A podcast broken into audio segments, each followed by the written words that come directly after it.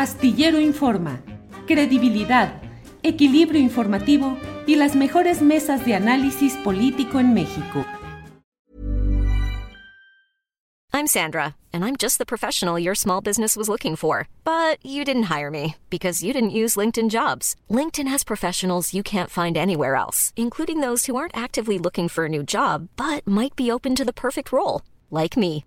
In a given month, over 70% of LinkedIn users don't visit other leading job sites. So if you're not looking on LinkedIn, you'll miss out on great candidates like Sandra. Start hiring professionals like a professional. Post your free job on linkedin.com/people today. Hey, it's Ryan Reynolds and I'm here with Keith, co-star of my upcoming film If, only in theaters May 17th. Do you want to tell people the big news? All right, I'll do. it. Sign up now and you'll get unlimited for $15 a month and six months of Paramount Plus Essential Plan on us. Mintmobile.com slash switch. Upfront payment of $45 equivalent to $15 per month. Unlimited over 40 gigabytes per month. Face lower speeds. Videos at 480p. Active Mint customers by 531.24 get six months of Paramount Plus Essential Plan. Auto renews after six months. Offer ends May 31st, 2024. Separate Paramount Plus registration required. Terms and conditions apply if rated PG.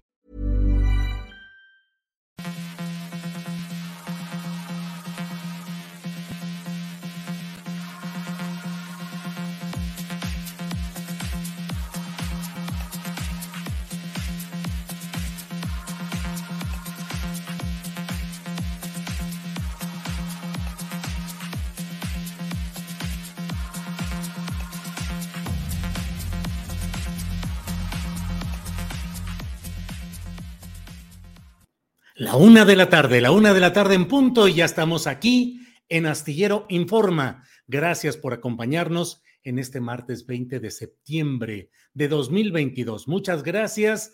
Hay mucha información interesante en este día. Ya sabe, después del sismo y después de todo lo que ha habido de análisis, discusión, polémica, investigación, eh, superstición, hay quienes dicen aquí ha fenecido. Em, la vocación científica en la Ciudad de México y en varios otros lugares, y entra esta etapa en la cual se empieza a pensar, eh, dicen algunos, en el chamanismo, en la superstición, en la adivinación, porque de pronto cómo explicar y cómo justificar y cómo entender estas tres eh, fechas en las cuales han sucedido sismos de alta intensidad en nuestro país. Bueno, pues ahí sigue toda esta discusión y la, el ajuste de los datos correspondientes a los daños físicos que se han causado, dos muertos, daños materiales en algunos lugares. Y bueno, ya sabe usted, eh, hechos como los sucedidos en Nuevo León, donde hubo pues un ataque de un grupo armado contra un convoy en el cual iban niños eh, rumbo a una vacunación y que dejó eh, un policía de Nuevo León fallecido. Eh, se ha suspendido por lo pronto esta vacunación transfronteriza en esta área de Nuevo León debido a estas circunstancias. Como esto, tenemos mucha información en este día y vamos a seguir comentando pues muchos de los hechos políticos que están por ahí presentes. Pero mire, ayer estábamos precisamente en esta transmisión, estábamos hablando con John Ackerman, usted sabe, académico, articulista, conductor de programas en la televisión pública y en la televisión de la propia TV UNAM. Y estábamos hablando del Congreso Nacional de Morena cuando sobrevino el hecho de este sismo que nos hizo interrumpir la transmisión y aunque luego el propio John Ackerman nos notificó cuando ya estaba disponible, mm, ya el, el, reacomodo de asuntos que llevábamos ya nos permitió retomar la comunicación, cosa que hacemos en esta ocasión y por ello saludo a John Ackerman. John, buenas tardes. ¿Cómo estás, querido Julio? Eh, este, después de ese, ese susto, mire, yo estaba en el piso 13 de la ah. torre de Tlatelolco. Híjole, que se movió este, sabroso. ¿eh? Se movió bastante sabroso. Este, no me di cuenta, empezó a temblar en plena entrevista, estaba hablando contigo, fuiste tú que me avisaste y, este, por fortuna, todos este, sanos y a salvo, ustedes también, ¿verdad? Sí, sí, sí, afortunadamente, y eso que acá en Guadalajara, donde estamos ahora, pues no, no suele haber estos, estos sustos telúricos, pero sí, afortunadamente todo en orden. Y mientras estaba hablando contigo, yo llevaba ya 15, 20 segundos de estar percibiendo algo raro aquí, pero dije, aquí en Guadalajara no tiembla, no, no hay temblores, algo debe estar sucediendo. Pero bueno, pues afortunadamente no pasó del sustito o de la impresión, John Ackerman. Así es que, Julio, pues un gusto este, retomar esta conversación. Eh, pues estábamos hablando de la preocupación que tenemos con respecto a lo que ocurrió este fin de semana. Eh, y ahora que estamos con más calma revisando los estatutos, cómo quedaron reformados, este, se aumenta la preocupación porque en realidad lo que presentaron a los congresistas este sábado fue un librito con los nuevos estatutos, pero nunca pusieron este, el cuadro comparativo, ¿verdad? no dijeron, este artículo se cambia aquí, así y así, vamos a votar a favor o en contra de cada cambio. No, ni siquiera les informaron bien qué estaban votando, exigiendo, eh, este, les exigieron que votaron así una sola vez para todo, eh, este, con los ojos cerrados. Y eso fue un atropello procesal este, terrible. Estamos descubriendo eh, este, muchos detalles, no solamente el tema bueno, más obvio, que es el de el tercero transitorio, en que de manera ilegal, absolutamente, extienden el mandato de Mario y Citlali dos años más. Es una cosa impresionante. Ya de por sí había dudas con respecto si podían ellos seguir hasta 2023, porque ellos estaban colgándose de una resolución del Tribunal Electoral del Poder Judicial de la Federación que este, los impuso a ellos por medio de una encuesta, bien sabemos, como dirigentes del partido, para de manera transitorio, para resolver un problema, como no había condiciones, sobre todo por la pandemia y por el padrón de celebrar un Congreso Nacional Ordinario, dijeron, mira, mientras tanto, que estén estas personas como responsables del partido, pero una vez que se retoma eh, la institucionalidad del partido, se celebra un Congreso Nacional Ordinario, ahí sí ya se podrá nombrar el, un nuevo CEN completo pero ellos decían, no, no, no, este, como el tribunal nos dice que podemos quedarnos hasta agosto, nos vamos a quedar hasta agosto. Y ahora, encima de ese argumento, alegan y agregan, de última hora, te digo, nadie sabía, no les informaron a la gente en primer, en primer momento de este tercer transitario que les da otro año más. Alegan que, ah, bueno, pues sería muy caótico para el partido tener un relevo de la presidencia, secretaria general, está tan cerca del proceso electoral el próximo año. Ah, bien, pues la respuesta clara es entonces, ahora mismo en el Congreso Nacional Ordinario celebrado ahora en 2022, un año antes de que inicie el proceso electoral, pues renovemos al presidente secretaria general. Dicen, ah, bueno, no, pues que el tribunal nos manda un año más, entonces nosotros queremos un año más, o sea, en fin, una este, marrullería eh, este, de argumentación jurídica y al final pues se quedan dos años más, este, dos personas que jamás fueron electos por la militancia y aparte se instala dentro de el estatuto, se legaliza el tema de eh, nombramiento de los dirigentes de un partido político por una encuesta a la población abierta. Yo no conozco ningún otro partido político en el mundo que elimina el derecho de los mismos militantes a elegir a sus propios dirigentes. Eh, esto es un, agravio hacia la militancia muy seria y que ha generado este, mucho descontento en todo el país. Hay otros temas, este, por ejemplo, ellos aprueban primero los nuevos estatutos y luego actúan como si estos nuevos estatutos fueran ya este, la ley. Pero esto no es correcto. El artículo 18 del reglamento de registro de cambios estatutarios y dirigencias de los partidos, de los partidos del Instituto Nacional Electoral señala muy claramente que los nuevos estatutos no son vigentes hasta que el mismo INE los revise para asegurar que cumplan con estándares básicos de legalidad y democracia y sobre todo que se publiquen en el diario oficial de la federación, como cualquier ley. Si el Congreso aprueba una ley, una reforma constitucional, no es ley hasta que sea publicado en el, el diario oficial de la federación. Pero estos señores dijeron, mira, este ya lo aprobamos y inmediatamente ya es válido y podemos meter, por ejemplo, los gobernadores dentro del Consejo Nacional. Eso es una de las innovaciones del nuevo estatuto que ellos aplican inmediatamente, también totalmente ilegal ese proceder. Y ya habíamos comentado ayer eh, sobre el tema de que la misma instalación del Congreso Nacional también es ilegal, porque la misma convocatoria y las jurisprudencias del Tribunal Electoral hablan muy correctamente de que este, antes de instalar un Congreso Nacional tienen que resolverse primero las impugnaciones este, que se hayan presentado. Y aquí hay cientos de impugnaciones en contra del acarreo, el fraude electoral, todo este, la, manipulación y la ilegalidad de las fechas y los documentos que ha hecho la Comisión Nacional de Elecciones. Eso tiene que resolverse antes de que toman posición. Entonces, hay irregularidades jurídicas y hay pues una situación política muy grave en que están queriendo convertir a este partido en un partido de Estado y olvidarse de los orígenes de este partido movimiento cercana a la sociedad. Y eso es lo que nos llama la reflexión.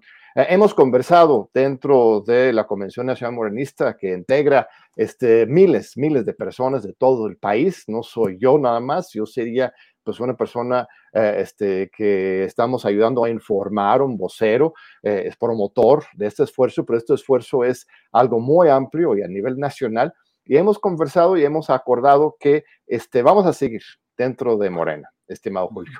Este, hay muchos que nos quieren fuera.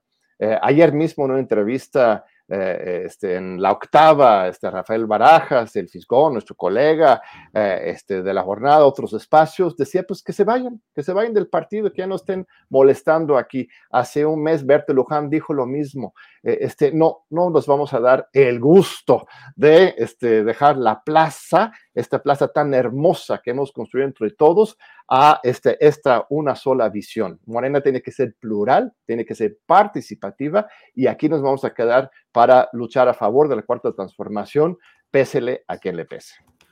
Eh, John Ackerman, eh, si no me equivoco, el propio Rafael Barajas dijo que había gente que eran más obradoristas que el propio López Obrador. ¿Qué opinas de eso?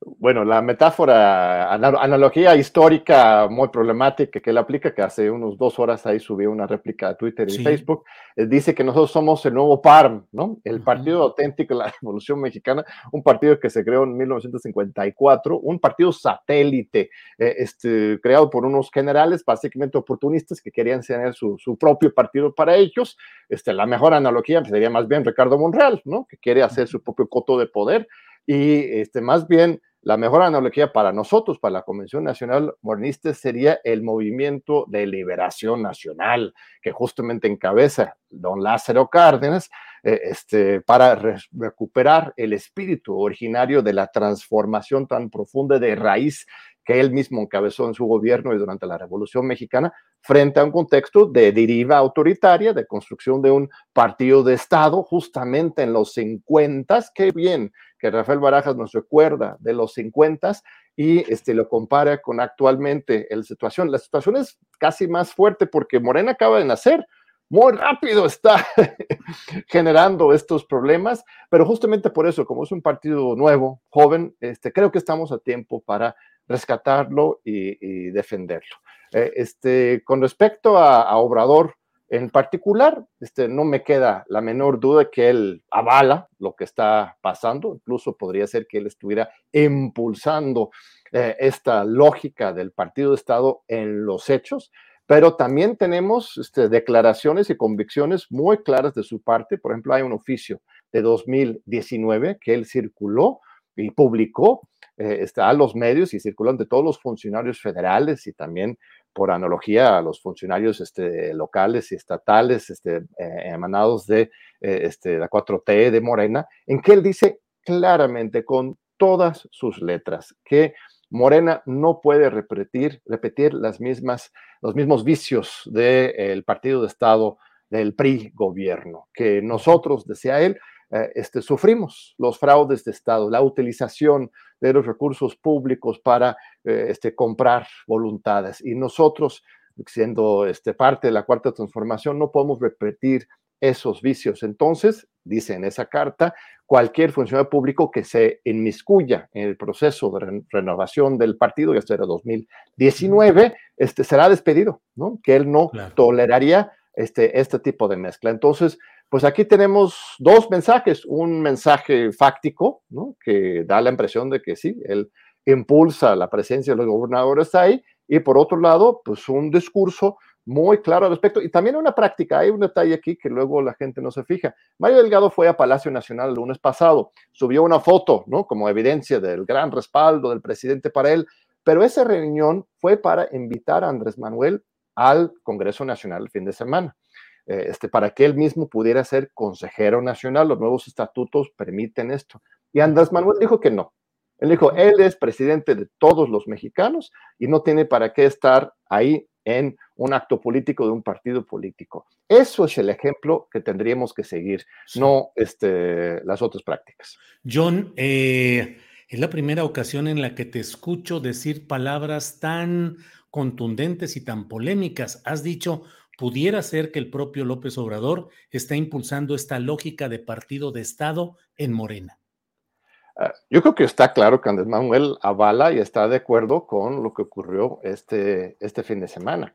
Uh, pero eh, mira, el partido este, es más grande que una sola persona y este, la acción a favor de la democracia del partido, la autonomía del partido frente al Estado, es este, en seguimiento absolutamente de los principios de la cuarta transformación que Andrés Manuel ha establecido. Entonces, este, ahora sí, luego como dicen los padres, ¿no? Hazle caso a lo que digo, no lo que hago, ¿no? Este, aquí lo que estamos haciendo es siguiendo el ejemplo, la voz, la línea, la instrucción histórica de Andrés Manuel.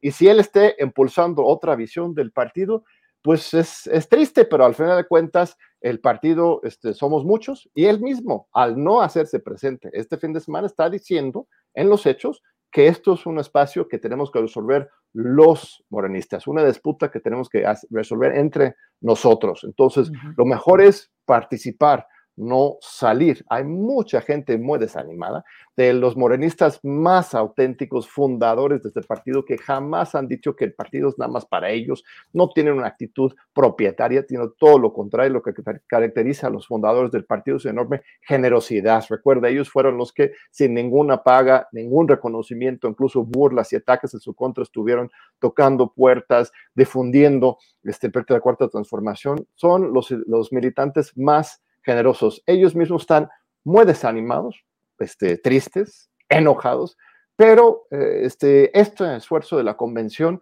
es una gran oportunidad para este, agruparnos y mantenerlos justamente dentro del partido a favor de la democracia. Insisto, pésele a quien le pese. Me, llama mucho la atención que, que Berta, el Fisgón, que supuestamente iban a ser el Valladar, el, los protectores de este, la pluralidad en Morena, de la democracia interna, de que hubiera un equilibrio interno, que ellos son los que nos están diciendo que nos vayamos.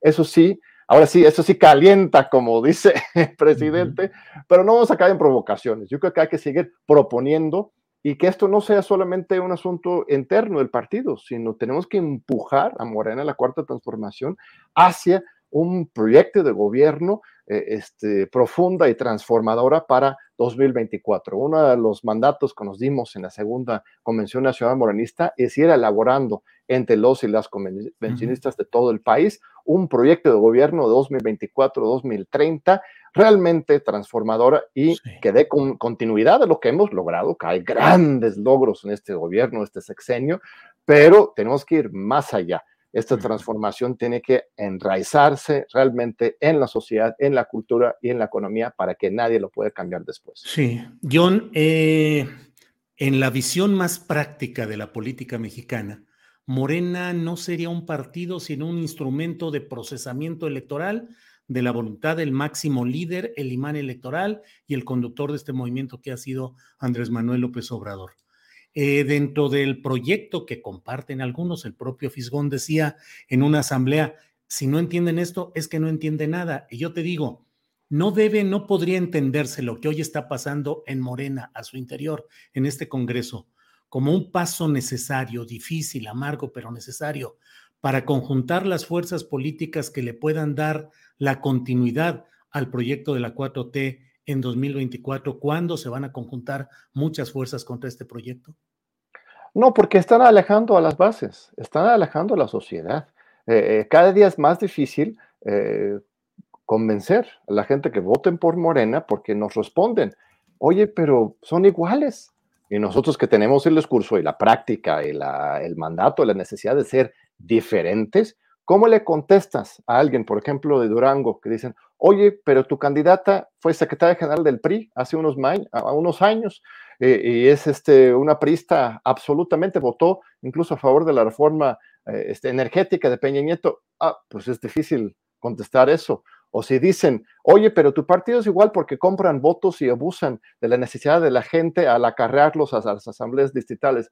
Ups, pues te quedas callado. Entonces, e, este, este lógica supuestamente muy pragmática termina no siendo tal pragmática. O se puede generar en el corto plazo victorias a partir de eh, el manejo de poder los recursos en el corto plazo, pero esas victorias terminan siendo pírricas porque vas desgastando la base. Nosotros lo que queremos en la Convención Nacional Morenista no es que Morena solamente gane unas cuantas gobernaturas, que nos va bien, hay que ganar, por supuesto, el Estado de México, Coahuila, no solamente que Morena gane la presidencia este, en 2024, que por supuesto que ahí vamos a estar y vamos a apoyar, sino que Morena tenga vida larga y sobre todo la cuarta transformación como proyecto de cambio del poder social, de igualdad, de democracia, justicia y acabar con la corrupción, que ese proyecto no se pierda en el camino. Entonces, eh, el caso de Durango y Nuevo León son muy, muy importantes, que Julio, porque en esos dos casos, Morena escogió a priistas, mujeres en los dos casos, y perdió. Entonces, eso demuestra cómo la estrategia excesivamente pragmática luego no lo es tanto. Entonces, hay que cuidar las dos partes de la moneda. Las casas se construyen con cimientos sólidos, los árboles desde las raíces. Este, eso es nuestro proyecto para asegurar larga vida a la cuarta transformación. John, pues creo que vas a entrar a una dinámica y a un torbellino de señalamientos de acusaciones, eh, güero metiche, extranjero, eh, gringo, bla, bla, bla, agente de la CIA, eh, compañero de... Ruso, agente ruso, por favor, que yo, Julio, recuerda, soy agente ruso, eso fue la, acusación anterior. Mire, esto no sería nada, no es nada nuevo, esto ya, ya, ya ha estado aconteciendo, nada nuevo para mí, este, combatir a Felipe Calderón, a Peña Nieto, este, no fue fácil. Eh, este, siempre defender la democracia y la justicia en ese contexto. Eh, estar en un contexto de este, un adversario como Mario Delgado y de estos chapulines, este, la verdad eh, este, será relativamente fácil. ¿no? Si pudimos contra Peña Nieto, contra Calderón, ¿por qué no vamos a poder contra los eh, este, pues empleados de Mario Delgado, que tienen muchos bots contratados, que la verdad es que sí, eh, me siento de repente muy similar a esas épocas, ¿no? En Twitter los ataques, las amenazas, las descalificaciones, la xenofobia, por favor. Sí nací en otro país, que yo, Julio, eh, yo sí siento que nací mexicano desde el nacimiento, así como decía nuestra amiga, esta admirada, este, Isabela Vargas, este, pero es una cosa increíble, esa es la lógica trompista ¿no? Supuestamente salieron de la boca de gente muy izquierdoso. No, tenemos que ignorar, superar esas descalificaciones y generar debate. Eso es el gran problema. En el partido no hay espacios para el debate. En el Instituto Nacional de Formación Política no hay debates reales sobre estos temas. En el periódico Regeneración tampoco. Eh, este, eh, tenemos que recurrir a periodistas muy generosos como tú, para que este, cada quien pueda dar su punto de vista. Con el Pecmenio Ibarra hace unos meses eh, estuvimos que debatir, o sea, cada quien dio su palabra con Ciro Gómez Leiva, ¿no? Entonces, eh, eso es el problema de fondo. Dicen, hay que lavar la ropa sucia en casa, pues si nos están pateando, sacando de la casa, este, si no hay lavadero, eh, este, ¿cómo vamos a, hacer este trabajo? Entonces, mejor públicamente como signo de los tiempos democráticos, eso sí, este, celebrarlo, que en la cuarta transformación podemos tener estos espacios. Con el viejo PRI, pues no, no, ahí sí, todo calladito, este tipo de debates, pues sí, este, hay una, había una represión este, mucho más fuerte, pero este, hay que seguir adelante y defendiendo la causa. John, como siempre, muchas gracias y seguiremos platicando. Esperemos que ya no con tanto movimiento telúrico físico, pero sí con mucho movimiento telúrico político y esperemos que también ideológico. John, como siempre, muchas gracias y buenas tardes. Al contrario, que Julio, un, un gusto, un honor, como siempre, platicar contigo. Hasta luego. Ha sido John Ackerman, académico, articulista, conductor de programas de televisión. Y bueno, vamos a seguir adelante. Mire, hay una entrevista eh, que vamos, eh, una entrevista muy interesante sobre un libro de Laura Sánchez Ley. El libro se llama Aburto, Testimonios desde Almoloya, el infierno de hielo. Es la entrevista con Laura Sánchez Ley.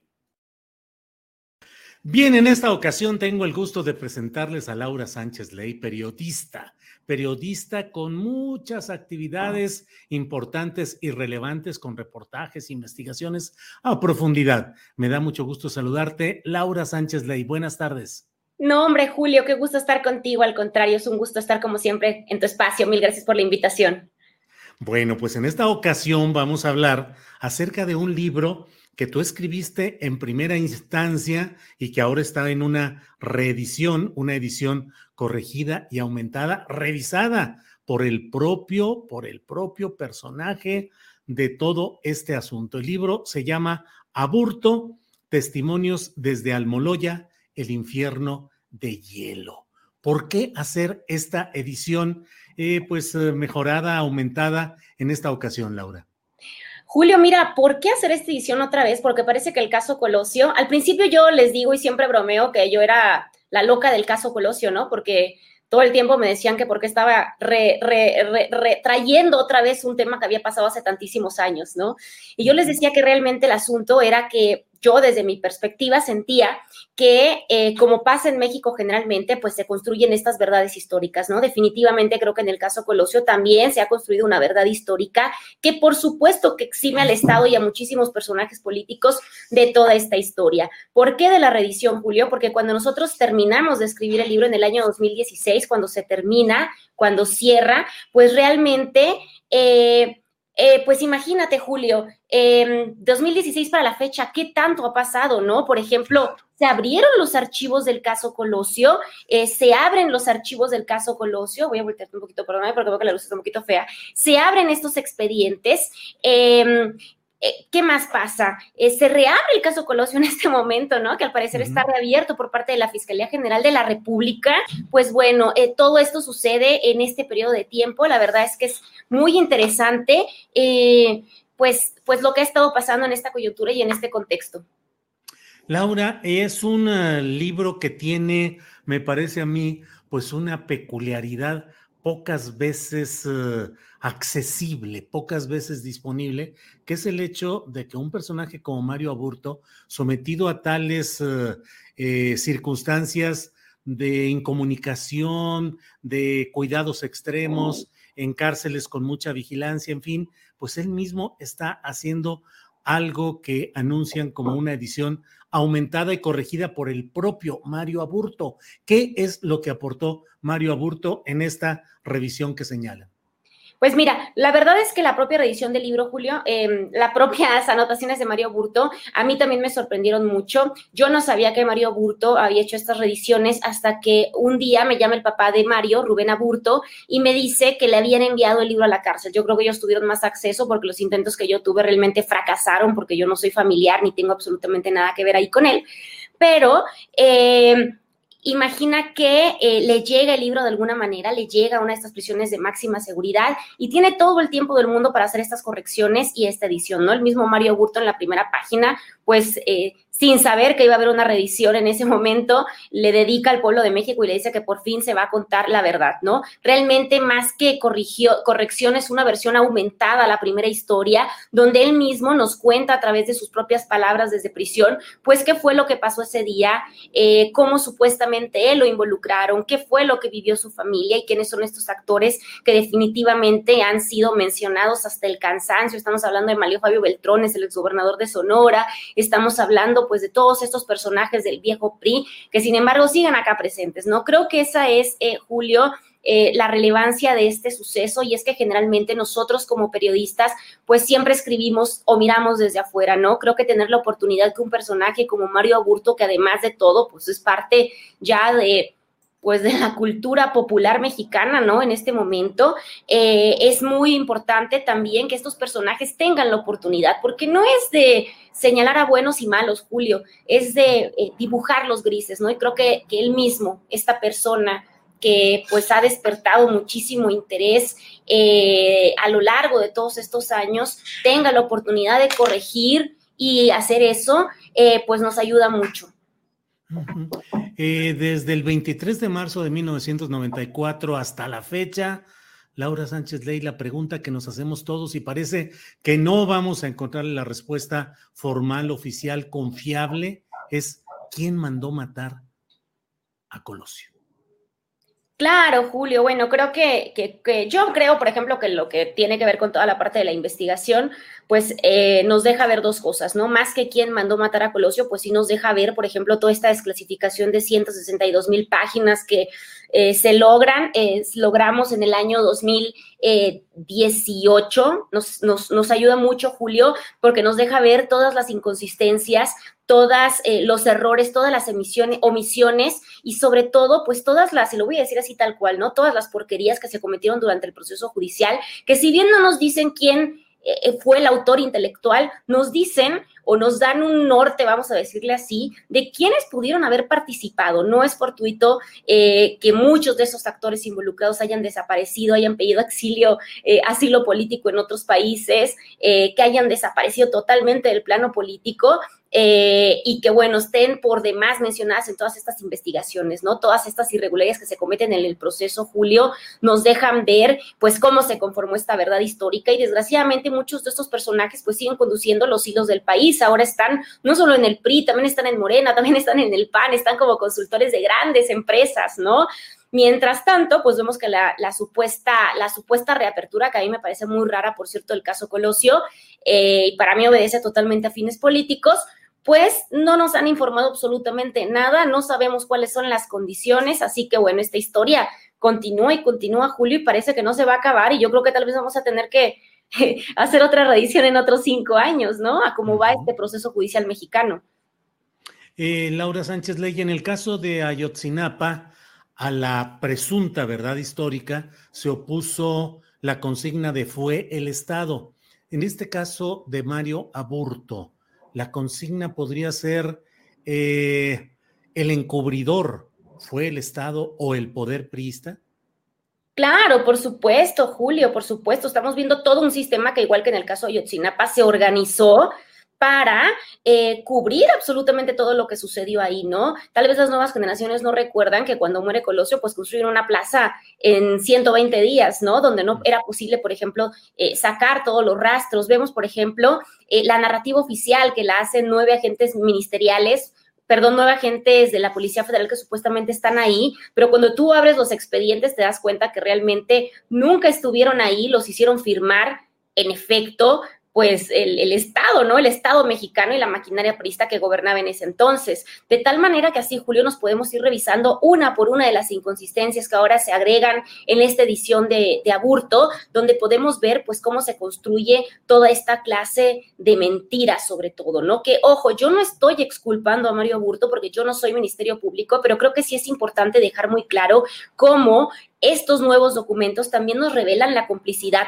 del Estado, de los medios de comunicación en ese entonces que validaron también la versión oficial, también hubo quien validó la versión oficial en ese entonces, y eh, incluso hasta el poder de la iglesia, ¿no? Que se metió también a, a, tratar de verificar la identidad de Mario Aburto para tratar de calmar a los mexicanos. Entonces vemos cómo todo esto se encuadró y ahora podemos ver, gracias a toda esta documentación que se cuenta de manera muy sencilla en esta edición, pues podemos ver todo ese tipo de irregularidades. Julio, vamos, en estos expedientes, de hecho acá en la edición del libro les agregamos, por ejemplo, una de estas fotografías, pueden ver eh, cómo incluso eh, está una prueba de radisonato de sodio de, de, pólvora, es decir, si disparaste la mano de este hombre que siempre se mencionó, pero nunca habíamos visto una prueba física, ¿no? José Antonio Sánchez Ortega, quien fue agente del CISEN, estaba todo lleno de sangre y lo dejan libre a las dos horas, llenos de sangre de Colosio, por cierto, ¿no? Y que ahora vemos, por ejemplo, estas pruebas físicas. Entonces creo, Julio, que que esto es importante por lo siguiente, estamos en un país donde no solo se construyó el caso Colosio, donde no solo se construye el caso Ayotzinapa, estamos en un país de verdades históricas, donde hemos estado acostumbrados a que el Estado nos diga cómo sucedieron las cosas y que por supuesto no nos, eh, nos es muy difícil hacer esta revisión porque continúan ocultándonos toda esta información a pesar del transcurso, del, del, pasar de los años, ¿no? Entonces creo que es, una, es, un, es un momento importante, sobre todo en la coyuntura de esta supuesta reapertura, para entender eh, qué piensa el personaje eh, involucrado, ¿no? El supuesto chivo expiatorio, según él, cuál fue la participación del Estado, cómo escondió el Estado muchos datos que nos hacen definitivamente enteramente de esta verdad oficial, ¿no? De 1994. En, aquel, en aquellos momentos, Laura Sánchez Ley, el poder dominante, absoluto, implacable, estaba encabezado por Carlos Salinas de Gortari. Eh, en una declaración por escrito que hizo en Dublín, eh, Carlos Salinas de Gortari sobre el tema, dijo que lo que había sucedido con el asesinato de Colosio había sido un golpe contra él. Dijo algo así como, es un golpe contra, fue un golpe contra mí, contra mi gobierno, fue un golpe tremendo en contra mía y de mi gobierno, porque dijo que le privaba de su gran amigo y más cercano colaborador y que la desaparición de Colosio había venido a truncar la posibilidad de consolidar la estrategia de cambio que él y otros más habían venido promoviendo desde aquella administración. Laura, a la distancia y con los datos que tienes, ¿qué opinas del papel de Carlos Salinas de Gortari, a quien por lo demás, pues un amplio segmento de la sociedad sigue considerando no solo como pieza clave, sino como responsable del tramado, cuando menos de protección, en este caso de protección a los responsables y de ocultamiento de la verdad, en este caso de Colosio Laura? Julio, pues mira, definitivamente esa, esa declaración que, que lees es muy interesante. Hay un dato que yo rescato mucho, esa carta que dice que él incluso ya tenía comprada la botella de vino que se iba a tomar con Colosio una semana después, ¿no?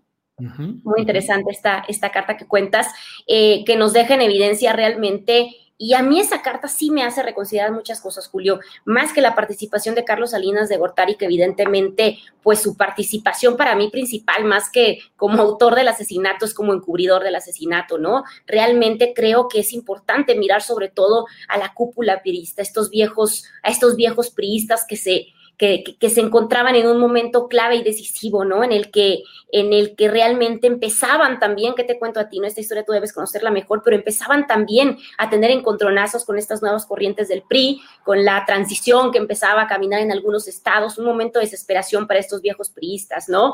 En estas declaraciones como la que da Carlos Salinas, que son parte de la última investigación, pues tenemos otros priistas que también tenemos que mirar, ¿no? Por ejemplo, Julio, en, en este mismo periodo, cuando cuando, Salinas manda esta carta, otro que manda su declaración es Mario Fabio Beltrones, quien incluso revela que a él, el entonces procurador de Sonora, le había avisado que tenía indicios de que Luis Donaldo Colosio iba a sufrir un atentado. ¿Qué pasó? No pasó nada. Después, este, este señor, eh, me parece que el nombre es Wenceslao, hace poco le escuché una entrevista en Sonora.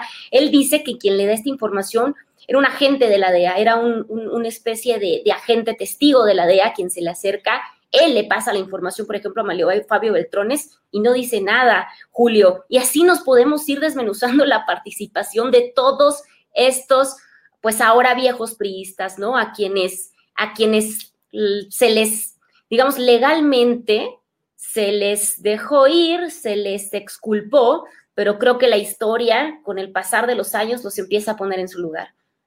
Laura, yo he platicado con algunos personajes que fueron muy cercanos a Luis Donaldo Colosio y en la plática en privado, más de uno ha dicho o ha deslizado a la hora que se llega el momento de decir, bueno, ¿quién realmente, o sea, qué fue, cómo fue que se planeó, si es que se planeó este asesinato de Colosio? Y algunas personas mencionan a Raúl Salinas de Gortari por las relaciones oscuras que se dice que manejaba este personaje con factores de poder oscuro que se habrían sentido desplazados, maltratados o no bien atendidos por algunas conductas de Luis Donaldo Colosio, particularmente que no habría querido ir a una cena con un personaje de estos grupos oscuros que mencionó Laura. Claro, claro, pues sí, Julio es una de las versiones que camina por ahí, ¿no? Otros apuntan también, por ejemplo, José Córdoba Montoya, ¿no? Quien fue pues, un personaje por demás importante, relevante, muy oscuro, muy cercano a Salinas, pero por ejemplo también a, Cedillo, ¿no? El gran ganador después del asesinato de Luis Donaldo Colosio. Entonces, eh, creo que definitivamente, incluso el mismo presidente Andrés Manuel lo dijo cuando empezó esta administración, dijo directamente que él creía y que tenía información que era un crimen que venía fraguado desde el Estado, sobre, todo desde, estas altas esferas del PRI, ¿no? Entonces, Creo, Julio, que no va a haber investigación judicial que logre esclarecer el asesinato. Tal vez soy muy pesimista, pero no creo definitivamente que eh, se esclarezca el asesinato. Eso es justo una de las cosas que pueden encontrar en el libro. Y es, pues realmente a todos, con el pasar de estos años, ¿qué pasó con todas las evidencias? ¿Qué está pasando con ellas? ¿No? Testigos muertos, desaparecidos, protegidos, exiliados, asesinados en otros países, las pruebas en total estado de descomposición en el juzgado primero de Almoloya de Juárez, un caso definitivamente imposible, Julio, pero que con el pasar de los años sigue funcionando muy bien como arma política y como, digamos, no quiero decir distractor totalmente, pero que ha servido coyunturalmente en algunos momentos revivirlo. Laura, eh, leí a detalle tu libro, tu texto, y me impresionó eh, la cantidad de muestras que hay de una eh, postura de un Mario Aburto que escribe bien, que tiene buena visión de las cosas, que tiene un sentido analítico y crítico, es decir, un personaje con una inteligencia, me parece a mí, que destacada, notable, con una buena prosa. ¿Qué opinión te, te dejó el ir conociendo todas las facetas de Mario Aburto?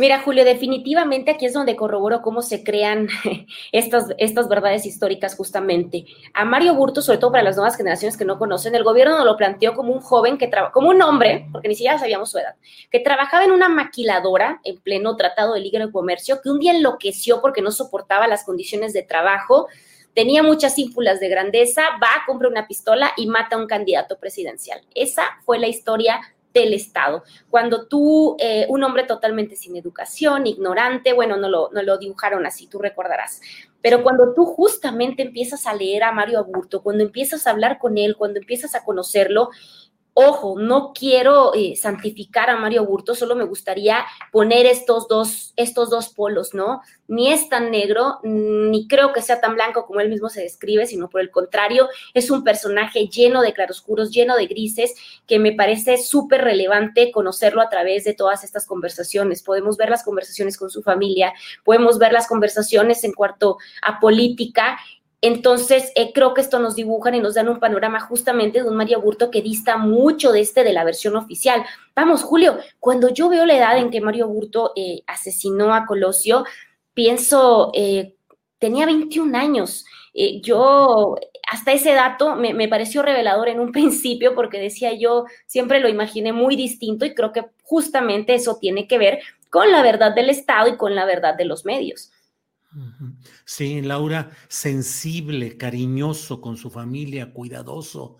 A veces, y como tú dices, no se trata ni de beatificar ni santificar a nadie, pero en ciertos momentos me quedó la impresión, Laura, de cómo vidas de jóvenes con lecturas, con opinión, con puntos de vista, se frustran, se rompen, terminan durante décadas en la cárcel, personas mexicanos que podrían tener la aspiración de una vida distinta y circunstancias solitarias, conjuradas, como haya sido, pero lo cierto es que pues es un personaje a mí que me impactó esa sensibilidad, el cariño en el tratamiento a su familia, el cuidado y también pues la paranoia, el, miedo, la especulación eh, y tal vez un intelecto mal llevado que de pronto a lo mejor le fabricó también algún tipo de figuraciones o de claro.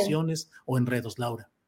Por supuesto, Julio. Sí, sí, sí, totalmente. No es algo que siempre eh, sorprende, sorprende mucho cuando escuchas la voz, por ejemplo, de este tipo de personajes, ¿no? Que están ahí todo el tiempo en el imaginario de los mexicanos, pero no sabemos ni siquiera cómo se escuchan, cómo habla, y eso no nos permite hacer eh, una opinión, eh, pues, informada de ninguna manera, ¿no? Nos quedamos con esta historia. Entonces, Julio, creo que es importante y que va a servir también, sobre todo para esto, para la gente que tenga en sus manos el libro, para entender quién es este personaje, quién es Mario Burto, más allá de la culebra, más allá del 23 eh, de marzo de 1994, de 1994 a las, a las y media de la tarde, tener otra historia, tener otra visión de los hechos, una historia más informada e incluso una historia con documentos, ¿no? No solamente con los testimonios. Este libro tiene más de 100 entrevistas. Eh, tiene eh, conversaciones con Mario Aburto que tuve oportunidad de tener en algún momento de manera muy difícil, por cierto, pero también su propia voz, ¿no? Tanto escrita como como de muchas maneras, Julio. Entonces, eh, me parece importante irle dando el lugar a estos personajes, pues que ya se han convertido en historia, ¿no? En este país.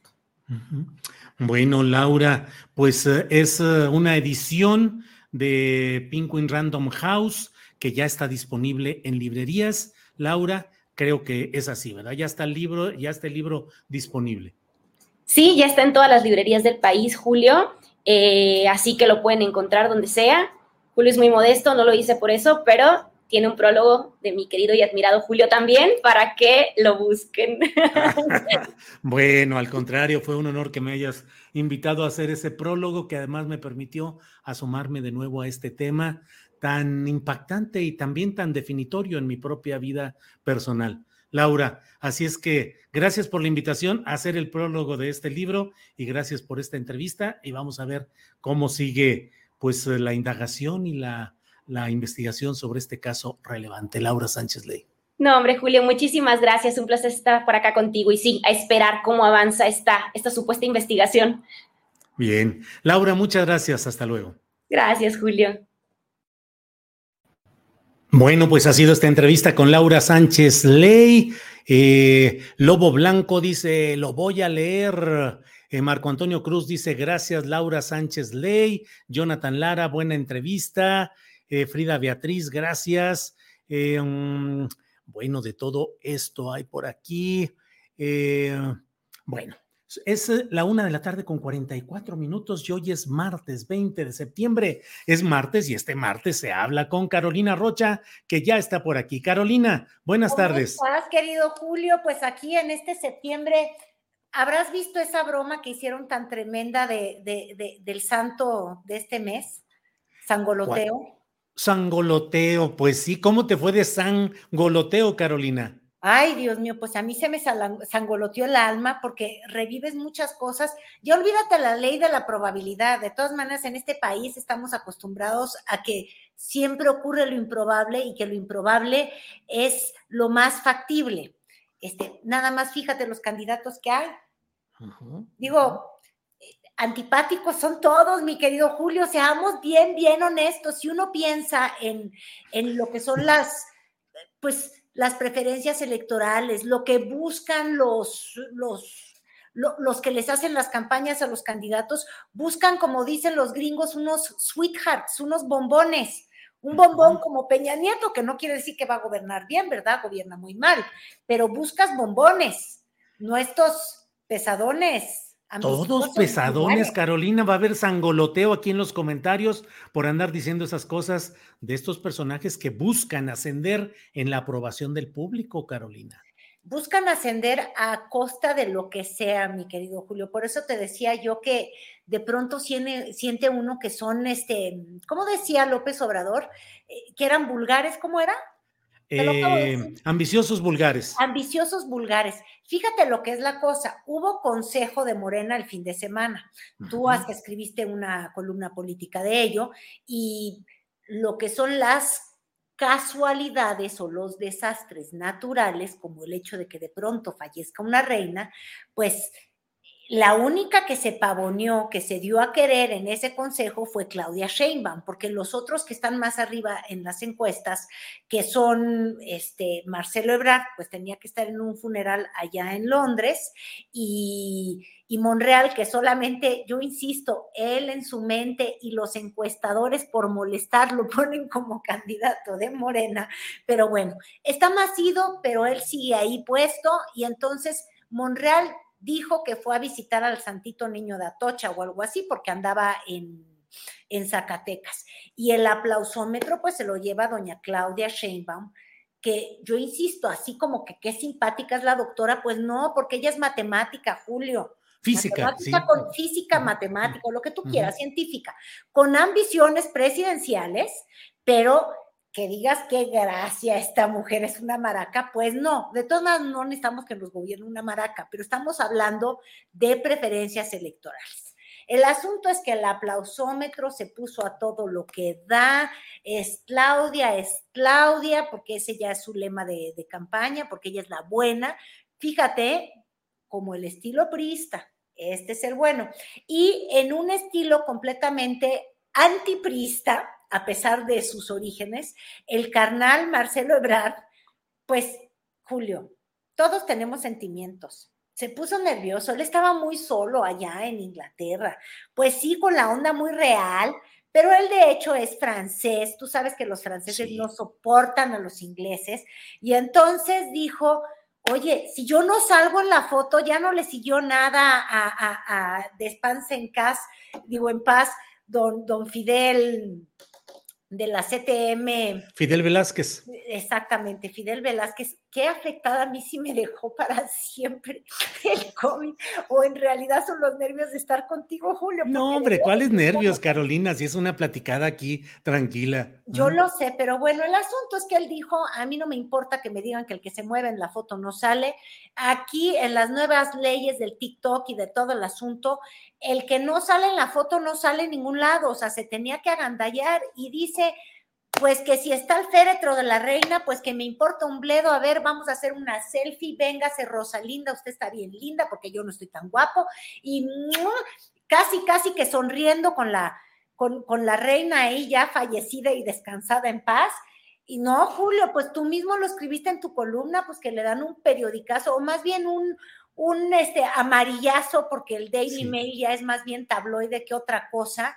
Y es que se desató la crítica porque las ganas de figurar, Julio, lo hacen hasta andar sonriendo con la difunta, rompiendo todo protocolo real. Y hoy en la mañana, como él sigue allá y no está sintiendo, pues, pues que lo quieren en México y que las encuestas lo favorezcan, no, Julio, pues, ¿no viste que sacó una foto esta mañana ya con el rey Carlos. Sí, sí, sí, sí. Lo que es tener la, la, la, la, la, o sea, casi, casi como si lo hubiera persinado el rey, le hubiera dicho, va usted, usted es el mío, mi candidato, ahí lo tienes muy bien. Evidentemente Marcelo trae la vanidad tan hasta acá que ni se ve el rey. Claro. O sea, imagínate que yo soy el rey y nada más pones mi, mi fregada calva, Marcelo, la Rosalinda lindísima, pero se le reconoce al rey por los dedos, que dicen que son dedos salchicha. Ah, yo pensé que le ibas a decir que eran los dedos entintados, porque ves que él se manchó el otro día con sus comentarios. esa, esa de retiren aquí y que no le funcionaba la pluma. Exacto, se puso bien ahora sí que, que se manchó, nos enseñó su carácter. Pero bueno. Ahora, son las primeras veces en las que. Son las primeras veces en las que está participando gráficamente y abiertamente la esposa del propio canciller Ebrard, Rosalinda Bueso, que es eh, de una familia adinerada e importante de Honduras, Carolina, eh, hondureña libanesa. Hondureña libanesa, este, tuvo cargos públicos allá, luego pues como que la exiliaron. Fue embajadora. Eh, fue embajadora, de Honduras en México, sí. Exactamente, ahí tuvo un escándalo de extraño, ya sabes que dicen que si la foto, que si no la foto, porque quien está hoy día en el gobierno, pues como que no la debe de querer demasiado.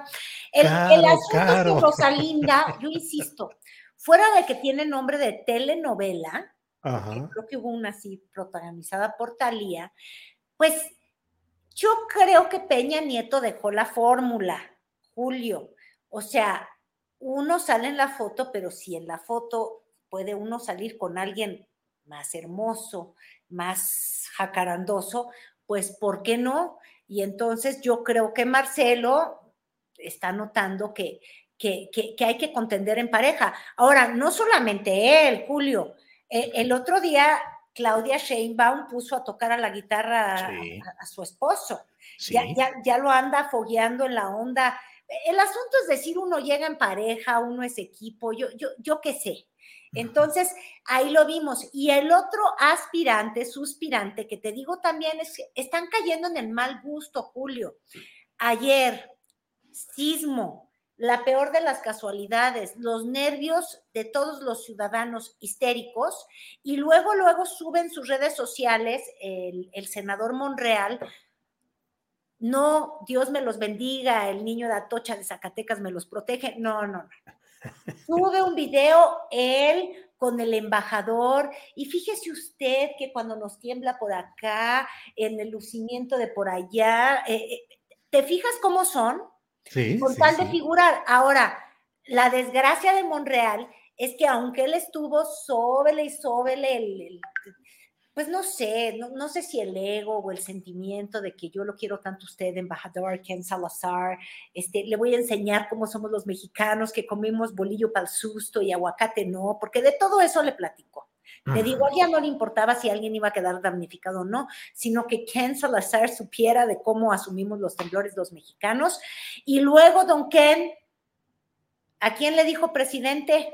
Sí, presidente. Ah, fíjate nada más.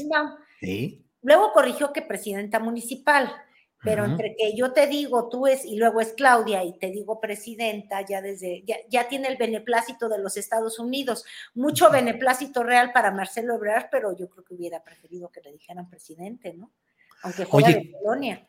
Oye, Carolina, pero el santo, el verdadero santo niño de Atocha, el que hace milagros y que está ahí por el Zócalo, parece que dicen que si ah. Monreal le hace el milagro de que aprueben en el Senado, captando senadores de oposición, esta continuidad de las Fuerzas Armadas en la Guardia Nacional, que en un descuido le perdonan todo a Ricardo Monreal y lo van incluyendo, reinsertando en la lista de, pues, de bien vistos ahí por, eh, por todo esto. Y ya sabes que Ricardo Monreal todo se lo atribuye al santo niño de Atocha. ¿Qué sucederá, Carolina? Pues ya le dijiste niño de Atocha al residente de Palacio Nacional, este Manuelito niño de Atocha. Eh, este, pero fíjate, así como improbable era que volviese a temblar en 19 de septiembre, este, mis estadísticas mentales dicen que es muy improbable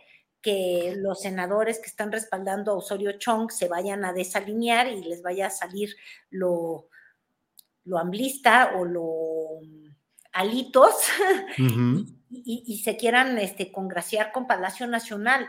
Yo no lo estoy viendo en la votación del día de mañana, pero tú dices algo bien cierto, es que se, se deciden muchas cosas el, día de mañana em, y en un tema que desgraciadamente es tan delicado para el país, pero bueno, como todo, como, como todo lo que ocurre en, en México, Julio, este, nos jugamos el, el, futuro de la seguridad pública, el futuro incluso de las definiciones del rol del ejército en, este, de manera legal en México, pero lo que acaba ocurriendo es política.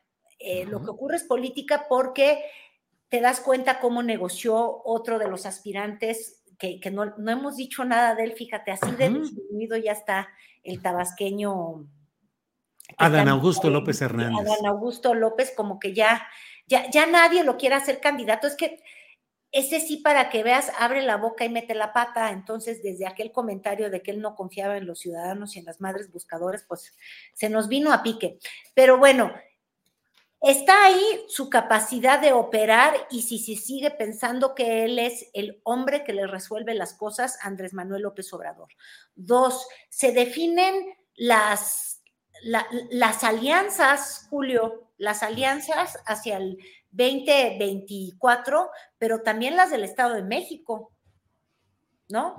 Y si, si el priismo de Osorio Chong del Senado eh, se mantiene firme y va con el PAN, eh, con lo que queda ínfimamente del PRD y con todos estos grupos que se dicen anti Andrés Manuel López Obrador y se oponen a, que el ejército se quede este, en las calles hasta el 2028, entonces yo te aseguro que irán en alianza en el Estado de México, que esa es una elección muy importante y la estamos perdiendo de vista. Este... Claro, porque podría significar el final del mítico grupo Atlacomulco con la llegada del grupo Texcoco, porque finalmente ese es el grupo político que tiene hoy el control de parte de Morena en la vecina entidad en el Estado de México y sería el inicio tal vez de una larga estancia en el poder de este grupo que tiene como fundador a Higinio Martínez, pero como otros personajes, a Horacio Duarte, el abogado, y a la profesora Delfina Gómez. Muchos se va a jugar ahí. Exactamente, y hasta ahorita todo el mundo dice lo va a ganar Delfina muy fácil, pero fíjate lo que son las cosas.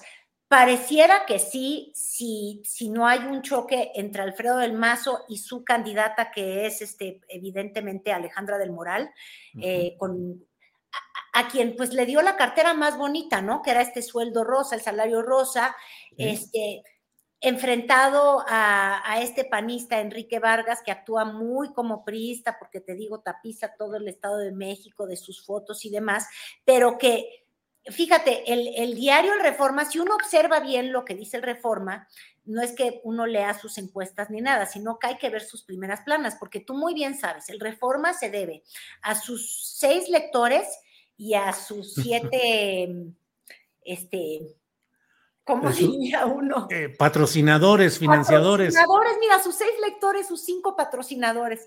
Y entonces, yo no sé si tú recuerdas, pero hace unas semanas estuvo dándole, pero hasta por debajo de la lengua de Enrique Vargas, mostrando sus casas y su fortuna y su forma de vivir. Y, cuando yo digo esto de los patrocinadores, es que yo lo que quiero decir es, este, me imagino que Alfredo del Mazo estuvo detrás de estas publicaciones tan tremendas como para decir, eh, la alianza va, pero va con mi candidata. Y este, y entonces ahí parece que ya, ya, ya sabemos quién sería. Y en esos careos yo creo que tienes tu razón, Julio, y el grupo de Texcoco de Morena, pues tendría que instalarse en el Estado de México. Pero es interesante también pensar, imagínate tú que se rompiera esa alianza este, que el PAN ya no quisiera estar ahí y no es que vayan a poner a Enrique Vargas a fuerzas, yo quiero pensar, es que yo creo que el único que le da batalla en realidad o que está bien medido y bien encuestado es un rockero metalero. Eh, es naranja, que no hay que descartar, que es Juan Cepeda. Yo creo, yo creo que ahí hay un factor bien interesante que es el de Movimiento Ciudadano, que tiene candidatos que parece que por partido no van a despuntar, pero ya lo vimos una vez con Samuel García, que agárrate, que haga una buena campaña y aunque me dicen en MC que ellos no han medido directamente a Juan Cepeda en estos careos, existen otras encuestas que se ponen solamente a él como único capaz de, pues, de ganarle a Delfina Gómez en, en, una elección, pero ahí tendría que realmente pues desmoronarse el PRI y el PAN echarse para atrás y de alguna manera pues favorecer esa alianza. No sé qué tan factible sea. Sí, sí, sí, todo pues puede pasar. Recordemos que seis años atrás formalmente, oficialmente ganó eh, el PRI con Alfredo del Mazo, segundo lugar quedó Delfina Gómez con una diferencia de 2% en los, eh, en los reportes oficiales, que muchas personas, entre ellos yo, pues dijimos que era un fraude electoral ahí. Pero bueno, y en tercer lugar quedó eh, precisamente el rockero, precisamente que era entonces del PRD. Y eh, renunció luego, pasó al, al MC, pero él a nombre de MC, a nombre del PRD, estuvo por encima incluso de Josefina Vázquez Mota del PAN. Claro, lo que te digo, él es un muy buen candidato y lo que hay que ver es cómo ocurren estos ajustes y mañana, justamente en el Senado que se discuten estas cosas, dependiendo de cuán vulnerable queda esta alianza PRI, PAN, PRD y demás, pues se va a definir lo que va a ocurrir en el 2024. Entonces, este, pues muchas cosas están en juego. También incluso, pues, la impunidad o punidad de Alito, eh, tanta cosa, Julio, este, y, desgraciadamente también el país, ¿verdad? Ahí se nos va en, en este día tan importante en el Senado mañana. Bueno, pues vamos a ver qué otros temblores, movimientos telúricos, estremecimientos políticos e ideológicos van sucediendo y ya los platicaremos un poco más adelante. Carolina, y como siempre, agradecidos de que en martes estés con nosotros. Te agradezco muchísimo, Julio. Pues nada, simplemente decirles Loteo, por favor, ten piedad de nosotros. Y, ya queremos pasar a, octubre con San Judito, con San Judito Tadeo que hace posibles las causas imposibles. Ándale, pues ese va a ser el santo de los precandidatos. Carolina, como siempre, muchas gracias y seguimos en contacto. A ti, hasta luego.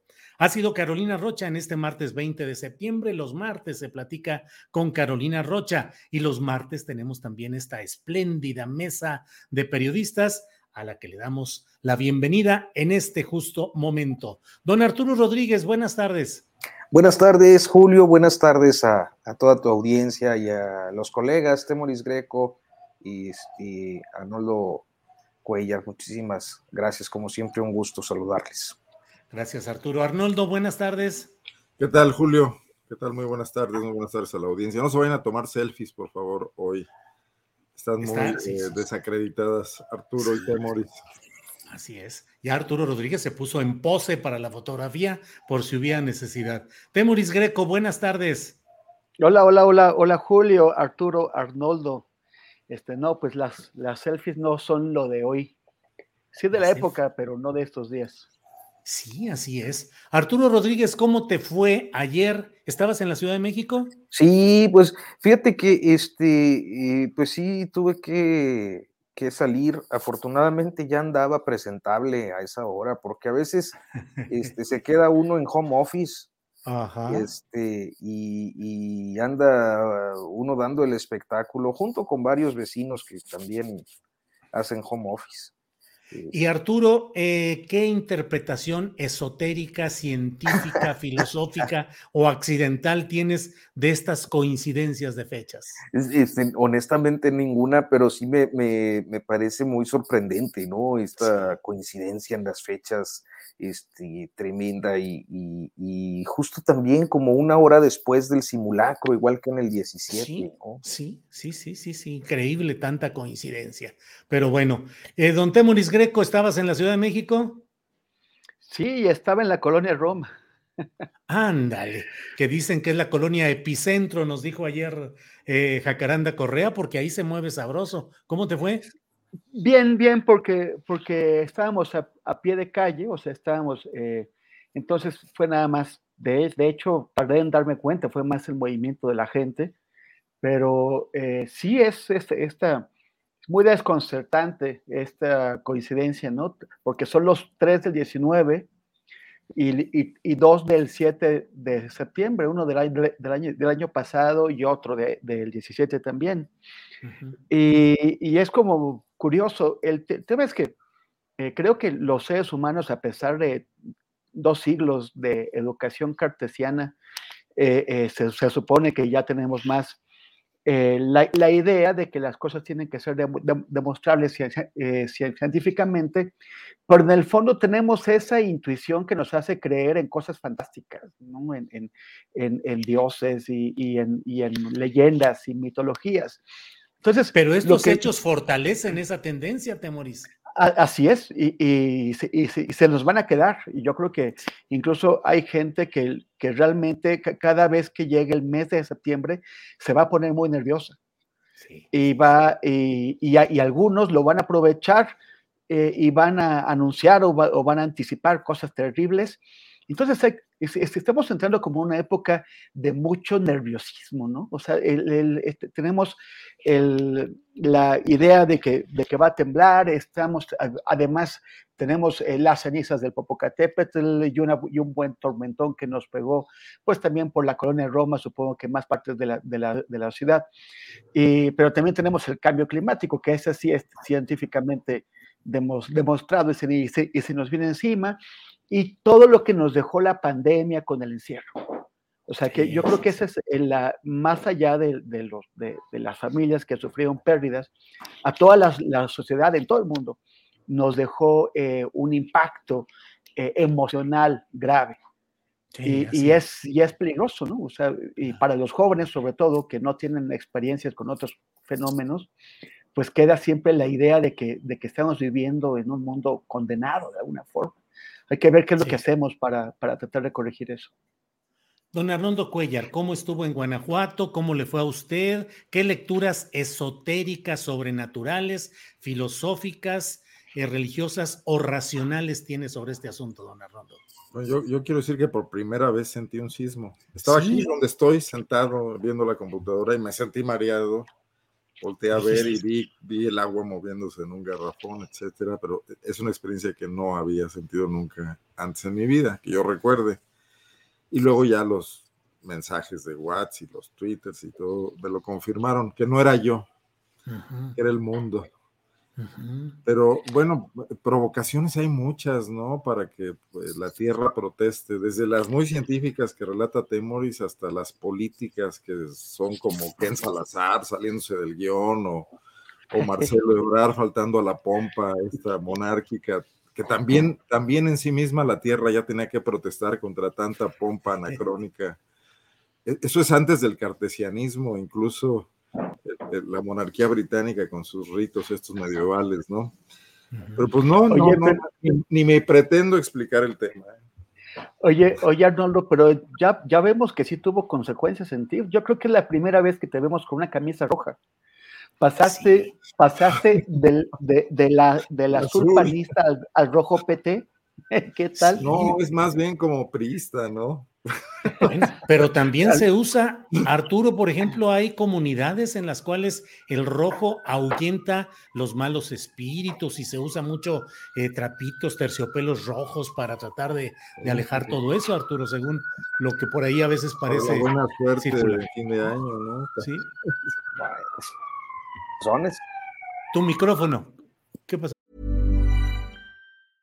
Ready to pop the question? The jewelers at BlueNile.com have got sparkle down to a science with beautiful lab grown diamonds worthy of your most brilliant moments. Their lab grown diamonds are independently graded and guaranteed identical to natural diamonds, and they're ready to ship to your door. Go to Bluenile.com and use promo code LISTEN to get $50 off your purchase of $500 or more. That's code LISTEN at Bluenile.com for $50 off. Bluenile.com code LISTEN. I'm Sandra, and I'm just the professional your small business was looking for. But you didn't hire me because you didn't use LinkedIn jobs. LinkedIn has professionals you can't find anywhere else, including those who aren't actively looking for a new job but might be open to the perfect role, like me. In a given month, over 70% of LinkedIn users don't visit other leading job sites. So if you're not looking on LinkedIn, you'll miss out on great candidates like Sandra. Start hiring professionals like a professional. Post your free job on linkedin.com/people today. No, no era el mío. Ah, había una, una había una sirena, patrulla. Una sirena. Una, una sirena. Ah, sí, una, la patrulla. Una alerta sísmica. La patrulla es mía. Ah, bueno, bueno, pues ni modo, son los sonidos urbanos. Arturo, bueno, y temblores políticos. ¿Tu sismómetro, qué temblores políticos está registrando? Bueno, a mí me parece que uno de los más destacados, al menos de arranque de semana, es el que tiene que ver con el estado de Tamaulipas y esta publicación que realizó eh, Héctor de Mauleón, eh, columnista del que nos puede dar amplias referencias Temoris Greco, pero quien, este, eh, dejémoslo en que nos puede dar amplias referencias. No, yo sí cuido mis amistades, Julio. sucumbió a la provocación. Adelante, Arturo. Este, eh, pero, eh, bueno, y que fueron desmentidas ayer mismo, hoy por la mañana, por Américo Villarreal, el gobernador electo de Tamaulipas. Parece que es un asunto sensible, delicado, eh, sobre el que además, hasta donde yo me quedé, no sé, la última hora, hora y media, la embajada estadounidense no ha querido pronunciarse. Y me parece relevante porque, bueno, eh, se trata de unos presuntos cables de la embajada, del embajador Ken Salazar al Departamento de Estado, eh, informando sobre una investigación que relaciona a Américo Villarreal, al senador José Narro, eh, con pues un, operador financiero de supuestamente el llamado cártel del noreste, de delincuencia organizada, pues quien eh, estaría desaparecido junto con dos marinos que según esto estaban asignados como escoltas de José Narro, este, y con mm, transacciones financieras relacionadas con la campaña de Morena en el estado de Tamaulipas y la campaña del Estado de México para el próximo año. Hoy Américo Villarreal desmintió tener cualquier tipo de financiamiento como lo ha venido haciendo y lo inscribe eh, en un contexto de eh, pues numerosas eh, informaciones que se han publicado sobre él desde que inició el, proceso interno morenista en el estado de Tamaulipas, pero que este, pues están pendientes de, de, clarificar. Si es verdad que están en el expediente del Tribunal Electoral, eh, el Tribunal Electoral del Poder Judicial de la Federación debe resolver la elección de Tamaulipas el día 27. Y esto eh, pues coloca a Américo Villarreal a tres días de la toma de posesión prevista constitucionalmente para el primero de octubre. Eh, en ese contexto, él dice que se enmarcan las campañas de desprestigio y de lodo que le han venido que eh, él acusa le han venido montando desde hace meses, precisamente por relación con, con, delincuencia organizada, con el huachicol, a partir de los señalamientos que hubo hacia aquel empresario de apellido Carmona asesinado en, en diciembre, entre otros asuntos. Entonces, me parece que el tema es, eh, es eh, relevante. Latinus parece que va enfocando sus, sus baterías también para allá con eh, esta agencia tan extraña de Ricardo Peralta ahí en, en, Las Lomas, que ha venido acusando Muñoz Ledo desde hace un año y medio aproximadamente. Y, y creo que por ahí eh, eh, está uno de los sismos. Y el otro, naturalmente, pues es la, fractura o, Oye, Arturo, y en este tema de Tamaulipas, con la clave que es este personaje, el tal Jerry, eh, Vázquez Barrera, de apellido, supuestamente un narcotraficante con mucho dinero que estaría metiendo a diversas campañas y que está en esa fotografía, que es el punto, y que desapareció junto con dos marinos que ese es el punto que ha estado insistiendo Héctor de Mauleón con muchos detalles de la desaparición de dos marinos y de este presunto narcotraficante después de una cena con Américo Villarreal en la que supuestamente se daría lo que está eh, señalando de Mauleón en estos uh, reportes supuestamente de la embajada estadounidense. Perdona. Me parece particularmente interesante que esto suceda eh, eh, y que el día eh, que es publicado, pues Ken Salazar esté en el Senado de la República con Ricardo Monreal, quien pues es uno de los políticos cercanos a Américo Villarreal. Este, pero eh, creo que es, eh, y que además no haya querido hablar del asunto, este, me parece que es la embajada quien tendría que, que desconozco si los, eh, las limitaciones diplomáticas lo impiden, pero evidentemente este, pues el silencio de la embajada está generando mucha expectativa sobre, sobre este asunto. Este, y lo otro, pues es la, fractura también electoral de Va por México, ¿no? Que, hoy dijo de manera temporal y que dependerá de, cómo voten eh, el día de mañana en el Senado el tema este del ejército. Entonces creo que por ahí tanto los opositores como el partido oficial están, están justamente en sismos. Mm, gracias, Arturo. Eh, tiene el uso de la palabra para ciertas alusiones personales el señor Temoris Greco sobre este tema tamaulipeco. Ah, sí, ¿verdad? Ese mero. Tamaulipeco o los que quiera abordar en su defensa, señor Temoris Greco. bueno, no, no, yo lo que, lo, que quería comentar es sobre lo que pasó. Eh, están dejando en libertad en Estados Unidos a, Damaso López, eh, apodado el, el Mini Damaso López es la persona, es el, es el, es el jefe criminal que ordenó el asesinato del periodista Javier Valdés en el 2017.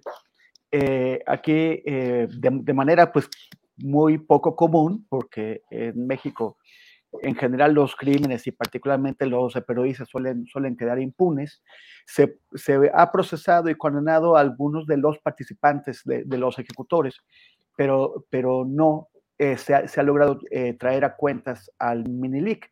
Existe una orden de aprehensión, o sea, perdón, una, una, solicitud de extradición contra el Minilic, pero él llegó a un acuerdo con los fiscales en Estados Unidos para obtener una, una reducción de condena y pues lo están soltando. Y esto eh, este, tiene concernados están periodistas y familiares y gente vinculada a Javier Valdés están pensando qué hacer, qué hacer para que Estados Unidos cumpla con la orden de aprehensión, porque no pueden decidir nada más no negarla. En todo caso, tendría que ser un juez, un juez de Estados Unidos, quien valorara los, los, los méritos de la solicitud mexicana para negarla. Pero el, tema es que se hace, e, este tema de los, de los criterios de oportunidad, como se llama en México, de los testigos protegidos, como es en Estados Unidos, se convierte en una vía ya este, previsible de escape de la, justicia. Este, que probada primero por los capos colombianos. Eh, hace ya unos, unos pocos años que en, Colombia están teniendo el grave problema de que muchos de los capos, de los líderes paramilitares y, narcotraficantes que extraditaron a Estados Unidos, eh, pues llegaron a ciertos acuerdos eh, en Estados Unidos para tener condenas limitadas y ahora ya los están liberando y están regresando a Colombia sin culpas y con, con, sus fortunas a veces intactas o una parte de ellas eh, todavía existente y con la capacidad de reiniciar sus vidas, posiblemente vías criminales o tal, o tal vez no, pero de reiniciar sus, sus vidas en, en, una mejor posición que, como, que, que como cuando empezaron sus, sus carreras criminales, mientras eh, sus víctimas, mientras las personas que asesinaron, mientras las familias que, que, destruyeron, pues siguen padeciendo las, las consecuencias. Y este, pues parece que, que será también eh, la, la, la, suerte que correrá el Minilic. Pasa siete años en la cárcel en, siete años ya se consideran pues pagadas las deudas que tienen con la sociedad, o al menos con la sociedad de, Estados Unidos, ya puede vivir allá. Y mientras tanto, toda la gente que padeció eh, su, violencia, toda la gente, todas esas familias que unos fueron asesinados, otros fueron, eh, sufrieron otro tipo de consecuencias, pero todos eh, seguirán sufriendo en México mientras ese señor y los y suyos se dan la buena vida en Estados Unidos. Gracias, Temoris Greco. Arnoldo Cuellar, por favor, su sismómetro, ¿qué aporta para esta mesa eh, de asuntos telúricos, políticos y físicos? Pues yo creo que el, mayor tema que tenemos en el subsuelo, eh, apretando esas placas tectónicas de la política y con una energía que se ha venido liberando paulatinamente, pero no brutalmente todavía, es el tema que, que, está detrás de lo que menciona Arturo y de alguna manera también de lo que aborda Temoris, donde no me imagino al Minilic viniendo a comparecer ante Gertz Manero, perdón, pero también abro ahí ese paréntesis, es la vinculación de, de la clase política de todo el país, estado por estado, la mayor parte de ellos, eh, con grupos del crimen organizado. Y, bueno, sin duda este es uno de los temas que, a los que se refiere el presidente, haciendo un poco de interpretación de esta decisión, de su cambio de idea con respecto a la participación del ejército y a la adscripción de la Guardia Nacional a la Sedena eh, por información de inteligencia, ¿no?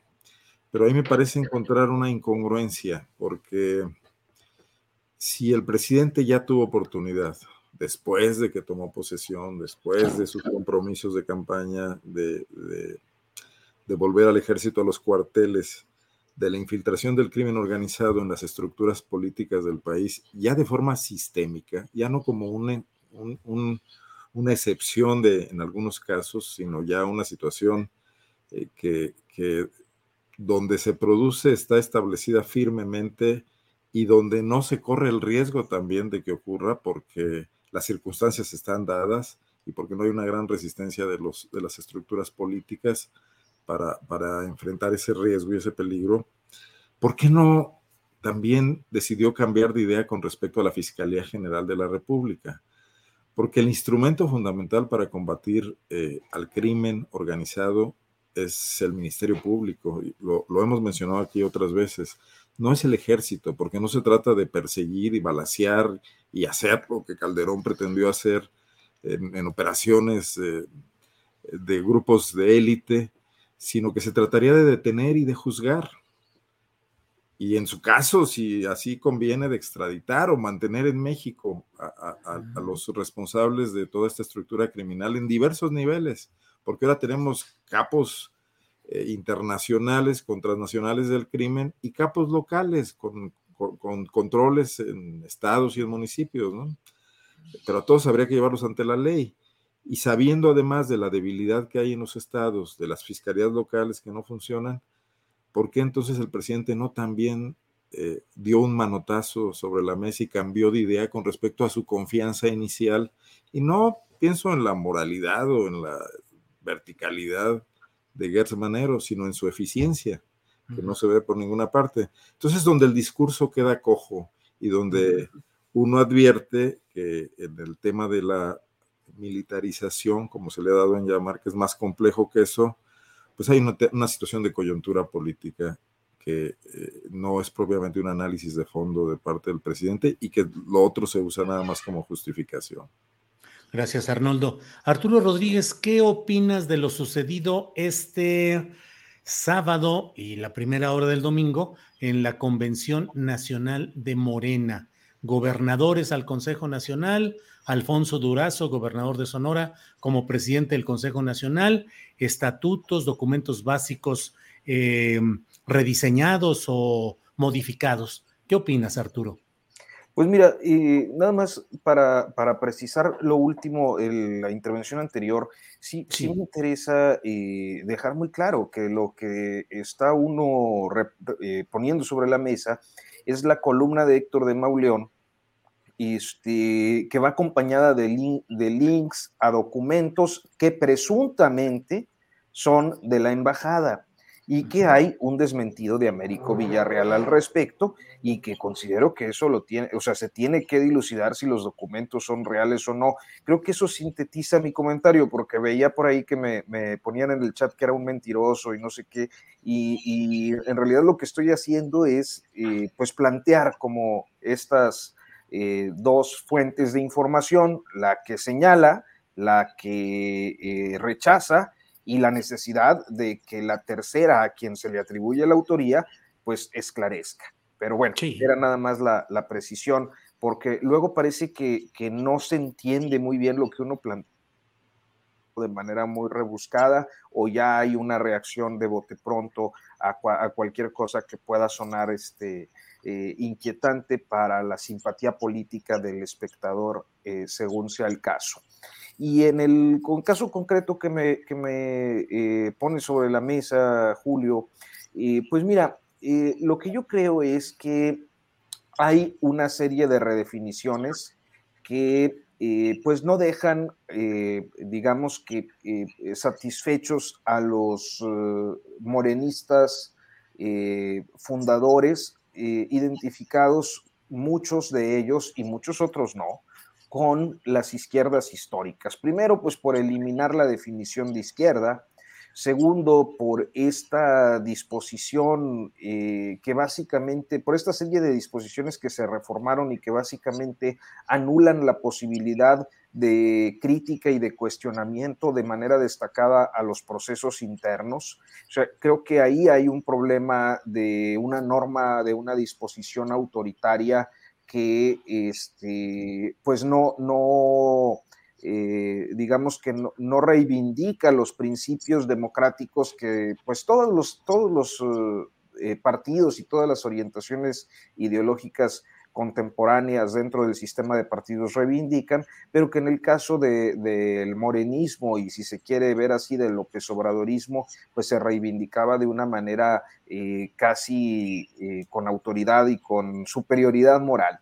Este, y finalmente la ampliación del periodo que consigue Mario Delgado con, con Hernández, así como la renovación de un comité que es eh, prácticamente, salvo en dos uh, casos, prácticamente gente eh, cercana a Mario Delgado y ah, identificada con el proyecto de Claudia Sheinbaum. O sea, me parece que la toma de control del partido es eh, de Mario Delgado con pues muchos signos de que esta toma de control eh, pues favorece principalmente a la jefa de gobierno capitalino. Eso es lo que eh, percibo de lo que ocurrió el fin de semana con un último apunte que es este auténticamente madruguete que eh, dieron con la abreviación del Congreso que estaba previsto para continuar el domingo, pero decidieron ampliar la sesión hasta la madrugada, evitando así pues que las expresiones de inconformidad de varios morenistas que no estaban de acuerdo con la forma en la que se eh, estaban eh, realizando los trabajos, pudieran eh, detonar una pues notoria y pública reclamo al dirigente nacional, así como a quienes estaban al frente del Congreso. Bien, Arturo Rodríguez, gracias. Temoris Greco, ¿qué opinas sobre este tema? Pero déjame ver, ¿están, sonó de nuevo la alarma sísmica o qué sucede? Por aquí me pasan algunos recados. Sí, en, Michoacán hubo, hubo algo, pero pues no lo, o sea, yo, yo, yo le escuché la, alarma y, no, y no sentí nada. Sí, bueno, eh, bueno. Eh, Temoris Greco sobre el Congreso Nacional de Morena, sus consecuencias, gobernadores, Durazo, continuidad de Mario Delgado y Citlali Hernández. ¿Qué opinas, Temoris? Pues imagínate que, que eres el secretario particular de un presidente del PAN, en este caso de Vicente Fox, y que y estás pues varios años, cuatro años trabajando con Fox como, como, como la persona que atiende pues todos sus asuntos, lo bueno y lo malo y aquello sobre todo de lo que la izquierda o, o, o, por ejemplo el entonces jefe de gobierno López Obrador tuviera que, que quejarse y de pronto en una de esas maromas enormes acabas como presidente del movimiento de regeneración nacional como gobernador de uno de sus estados, del, segundo más grande del país, el más grande que tiene Morena en cuanto a territorio, que es Sonora, eh, como, como eh, responsable o de alguna forma supervisor de la, de la construcción o, de la creación de una importante em, em, empresa que se supone que va a administrar un recurso nacional básico y propiedad de la, de la nación como es el litio, y que eres eh, Alfonso Brazo, ¿no? O sea, es como no sé, e, ese, es, ese, era el sueño de la izquierda, colocar a gente como Alfonso Durazo como cabeza de, su, de, su Consejo Nacional.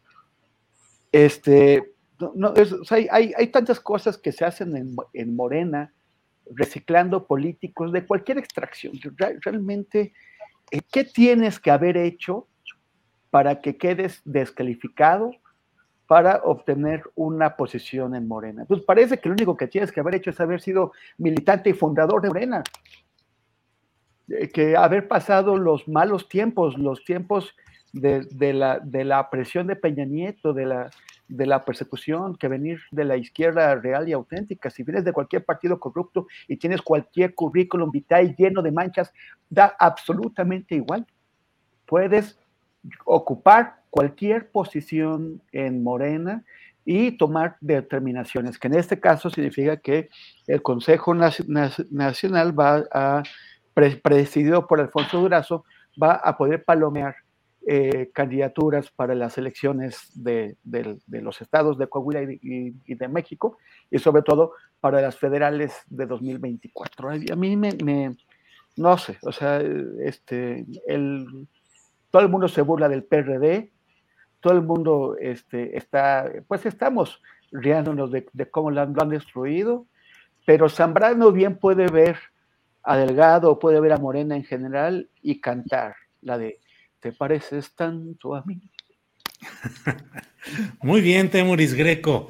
Gracias. Análisis políticos cantados son los que vamos a hacer ahora aquí. Arnoldo, antes de que entremos en el mismo tema, déjame decirte, déjame decirle al auditorio que terminando esta mesa estaremos con Adriana Buentello para algunas noticias. Por ejemplo, el gobernador del estado de San Luis Potosí, Ricardo Gallardo Cardona, llegado a nombre del Partido Verde, pero en la realidad impulsado por Morena y por Mario Delgado, propone castración a los eh, violadores y pena de muerte para los feminicidas. De eso le vamos a hablar. También de una conferencia de prensa que ha dado el senador Emilio Álvarez y Casa, junto con algunos personajes del Grupo Plural, eh, del, eh, de lo que queda del PRD, y, pero sobre todo con la presencia también de Claudio X González. De estos temas vamos a hablar luego de esta mesa, así es que no nos deje, nada más porque vea a los rockstars de esta mesa déjenos tantita audiencia para después. Arnoldo Cuellar, ¿qué opinas sobre el tema de Morena, su convención, sus consecuencias, sus expectativas? Este, me voy a ganar al chat, se los advierto. Sí, sí, sí, lo sabemos. ve, lo, que, lo que hacen las camisas rojas, ¿eh? ya, vemos. Y, ve la adicción a los apoyos en el chat, como van creciendo y se ha convertido en el héroe de estos programas, dice, ahí voy de nuevo. Muy bien. Es algo que sí vengo pensando. Y más porque Guanajuato era un ejemplo de desunión absoluta y guerra civil, de, además de guerra tribal de bandas morenistas. Y esta vez los vi relativamente ordenados, haciendo alianzas entre dos grupos, ganándole uno al otro y, además aceptando las cosas como, como se dieron. Coincido con Temoris en que este no es el partido democrático ideal, ni, ni de ninguna manera. Creo que ninguno lo es. Eh, pero veo que en esta ruta de pasar del caos a cierta estabilidad de, esa, ese Big Bang original, eh, Morena va encontrando caminos que le vienen muy bien al tema de la sucesión presidencial. Y que esto no se debe a la eh, genialidad de sus dirigentes actuales, ni mucho menos, sino a la solidez que muestra el liderazgo presidencial eh, bueno, Julio, tú lo abordaste ampliamente después de, la ceremonia del grito y del desfile y todo. Eh, hoy López Obrador lo dijo en su conferencia mañanera, se, nota exultante, ¿no? Y eso tiene su efecto, o sea, van a alinearse los astros para donde el eh, líder indiscutible de ese partido los lance en los próximos meses y años independientemente de que los puros y de que quienes querían ver otra cosa en Morena eh, se mantengan su inconformidad, su disidencia, se confronten, etcétera, la gran cargada eh, que, en la que Morena se parece tanto al PRI, y no, yo no me iría con Zambrano, Temoris, sino, lo he dicho aquí otras veces, este, eh, con el general Agustino Lachea, por ejemplo, ¿no? Que creo que dirigió al PRI en los años 50 o algo por el estilo. Eh, es, una, es, es, es, donde ves que la cuarta transformación realmente lo único que está haciendo es retomar viejos controles políticos de lo que López Obrador menciona tan críticamente de don Porfirio, doña Porfiria y ahora eh, Porfirio Junior, ¿no? Eh, pero eso se va notando. Y entonces lo que pasa accidentalmente entre las tribus y las corrientes ya se vuelve anecdótico. Creo que eso muestra la fortaleza política de alguien que extraordinariamente está cerrando un sexenio y que creo que le está ayudando muchísimo la confrontación que plantea una oposición sin norte y sin claridad, porque precisamente lo hacen todo contra él y ahí lo terminan fortaleciendo en, la vieja lógica reyeseroleana de que lo que resiste apoya y aquí como resisten mucho, apoyan mucho, Y vamos a terminar con un fenómeno político que, creo que no se ha vivido, quizás nada más en el callismo, de un presidente que termina con toda la fuerza política, que independientemente de sus promesas de retiro, seguramente se va a convertir en un problema para su sucesor y que luego va a dejar un enorme vacío en el escenario político mexicano, ¿no? Que así como creen en sismos eh, providenciales eh, por razones esotéricas, pues también creen en líderes carismáticos, ¿no?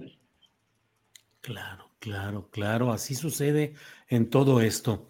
Em, Arturo Rodríguez, dentro de los temas candentes de estos momentos, pues viene lo que se refiere, lo, le venimos manejando lo que viene siendo la aprobación del tema de la Guardia Nacional y la prolongación de la fuerza militar en ella. El propio Ricardo Monreal ha dicho hoy que hay grupos parlamentarios que están pidiendo que ya hoy mismo en la tarde se someta a votación el asunto después de la visita al Senado del presidente alemán. Esto sería después de que ya cumplieron algunos trámites, aprobación en comisiones de los dictámenes correspondientes. Sea como sea, haya de ser como haya de ser, lo cierto es que ya estamos en las horas definitorias de qué va a pasar ahí en una decisión que no solo se queda en lo legislativo referente a la Guardia Nacional, sino las implicaciones respecto a la alianza o la coalición con los partidos opositores. ¿Cómo ves todo este berenjenal, Arturo?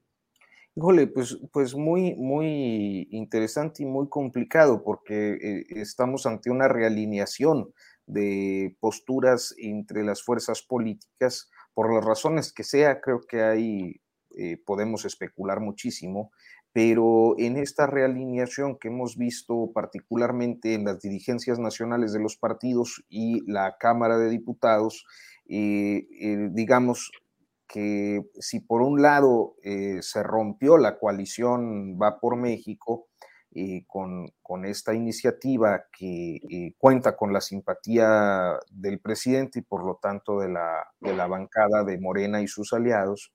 Este, en el Senado las cosas son distintas y hay una oposición interna al PRI, como ya sabemos, de, Miguel Ángel Osorio Chong, quien es declaradamente opositor a Alejandro Moreno, y de eh, Claudia Ruiz Macié Salinas, eh, incluyo el Salinas, ¿no? Pero pues, sí, hay que incluirlo porque también en los, en los nombres, en los apellidos, pues hay intereses que están representados, ¿no? y por lo tanto, eh, eh, será interesante, creo que, y esta es una de las partes que, que tendremos que observar en las próximas 24, 48 horas, ver qué tan sólido es el liderazgo de Osorio Chong en el Senado cuántos de los legisladores priistas, de los senadores, senadoras priistas, deciden eh, modificar su posición o si van a salir en bloque como originalmente lo anunciaron a votar y pues con el, con el PAN, eh, con el PRD y seguramente con Movimiento Ciudadano. Y entonces eso es por un lado porque de la votación, de cómo vote la bancada del PRI, dependerá, según Marco Cortés, si eh, mantienen o reanudan las conversaciones para eh, la coalición en el Estado de México y en el Estado de Coahuila para 2023, aunque posiblemente lo hagan con los gobernadores o a nivel local, ya que eh, con Alejandro Moreno parece que se han roto todas las posibilidades de, diálogo. y por el otro lado, eh, está la parte de Morena y de Ricardo Monreal. O sea, eh, las oposiciones tienen sus propias crisis, eh, el PAN en su relación con el PRI, el PRI con su pues fragilidad de liderazgo, la fragilidad de su liderazgo hacia el interior.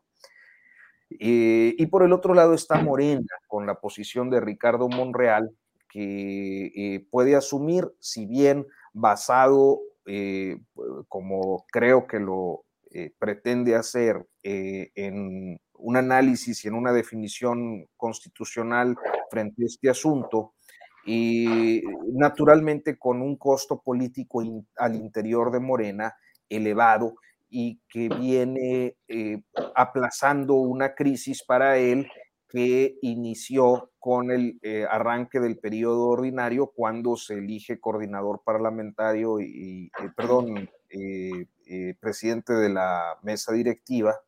este, y que, bueno, pues lo aproximó más a las oposiciones de lo que ya habíamos visto que era próximo. Entonces, pareciera que esta votación ciertamente y pues que define una presencia en tareas de seguridad del ejército mexicano, que no es otra cosa más que darle marco jurídico o extenderle el marco jurídico que, que no tuvo durante los sexenios de, Fox, Calderón y, Peña Nieto, este, y que este sexenio sí lo ha tenido. Eh, extenderlo para poder eh, atender la, la problemática de seguridad este, o no, que es un tema importante naturalmente para el país, creo que lo que está en juego pues son precisamente las eh, fuerzas políticas, tanto la oficial como las oposiciones, eh, en sus relaciones y su eh, definición de cara al 23 y naturalmente al 2024. Gracias, Arturo. Temoris Greco, ¿qué hacer con el PRI?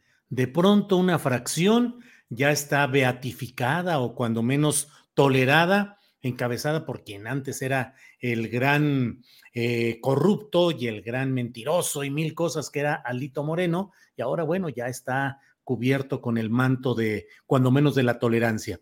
Y ahora del otro lado, en el Senado, en esta votación eh, estratégica, clave respecto a la Guardia Nacional, el punto de referencia es eh, Miguel Ángel Osorio Chong, que fue el secretario de gobernación de Enrique Peña Nieto y que no necesariamente, no sé lo que ustedes opinen, pero no necesariamente representa a la corriente en sí de Peña Nieto. Terminaron distanciados eh, Osorio Chong y Peña Nieto, según lo que se sabe, por la postulación de José Antonio Mid, que la deseaba, en realidad creía que quien la merecía era el propio Osorio Chong. En fin, ¿qué sucede ahora con el PRI vuelto factor de decisiones clave en nuestro país. Temoris. Bueno, a mí me, llama la, atención que hayan decidido presionar, agarrar en una pinza eh, a, Alito y no a Osorio Chong. Osorio Chong, como, como, como secretario de gobernación, pues debe bastantes. Solamente para hablar, por ejemplo, del caso Yotinapa, dos de los, de, los, de los órganos involucrados en toda la corrupción, en en tanto, en la, tanto en los crímenes de la noche de Iguala como, como la fabricación de la, de la, de la mentira histórica estaban eh, directamente bajo el mando de Osorio Chong. Me, refiero al CISEN y a la Policía Federal, en donde por cierto también estaba Omar García Harfush. Este, o sea, yo, yo creo tenían también de dónde agarrar a, a Osorio Chong, ya que entraron en este, en este tema de, de, utilizar la persecución judicial para doblar a los, a los rivales políticos. Pero no parece que lo hayan hecho y no parece tampoco que él se sienta personalmente amenazado, o al menos no, no da muestras de ello. Entonces, y, y, y siendo que no lo hicieron así, a mí me parece que también estaban conscientes de que el poder eh, de Alito adentro del PRI es limitado. No, no llegaba a todo el partido, no llegaba, por ejemplo, a sus dos fracciones parlamentarias en el Congreso. Llegaba este, Alito junto con Moreira en, San Lázaro, pero no con Osorio Chong en el PRI, eh, de, perdón, en el, en el, Senado. Entonces, eh, yo creo que sabían que no iban a poder eh, doblar a esta fracción del, Senado y lograr la extensión del periodo de las Fuerzas Armadas en, el, eh, sobre el terreno. Y me pregunto, eh, ¿realmente creían que, que necesitan, que necesitaban o que necesitan extender este periodo esos cinco años o cuatro años de las, de, de las Fuerzas Armadas en el territorio, en la, en la seguridad pública? O es un instrumento que emplearon para, eh, para dividir al PRI y para eh, erosionar y destruir la alianza opositora. Eh, o sea, porque, porque las, las, Fuerzas Armadas ya habían estado por muchos años operando sin la seguridad, o sea, en, en seguridad pública, sin esta protección constitucional.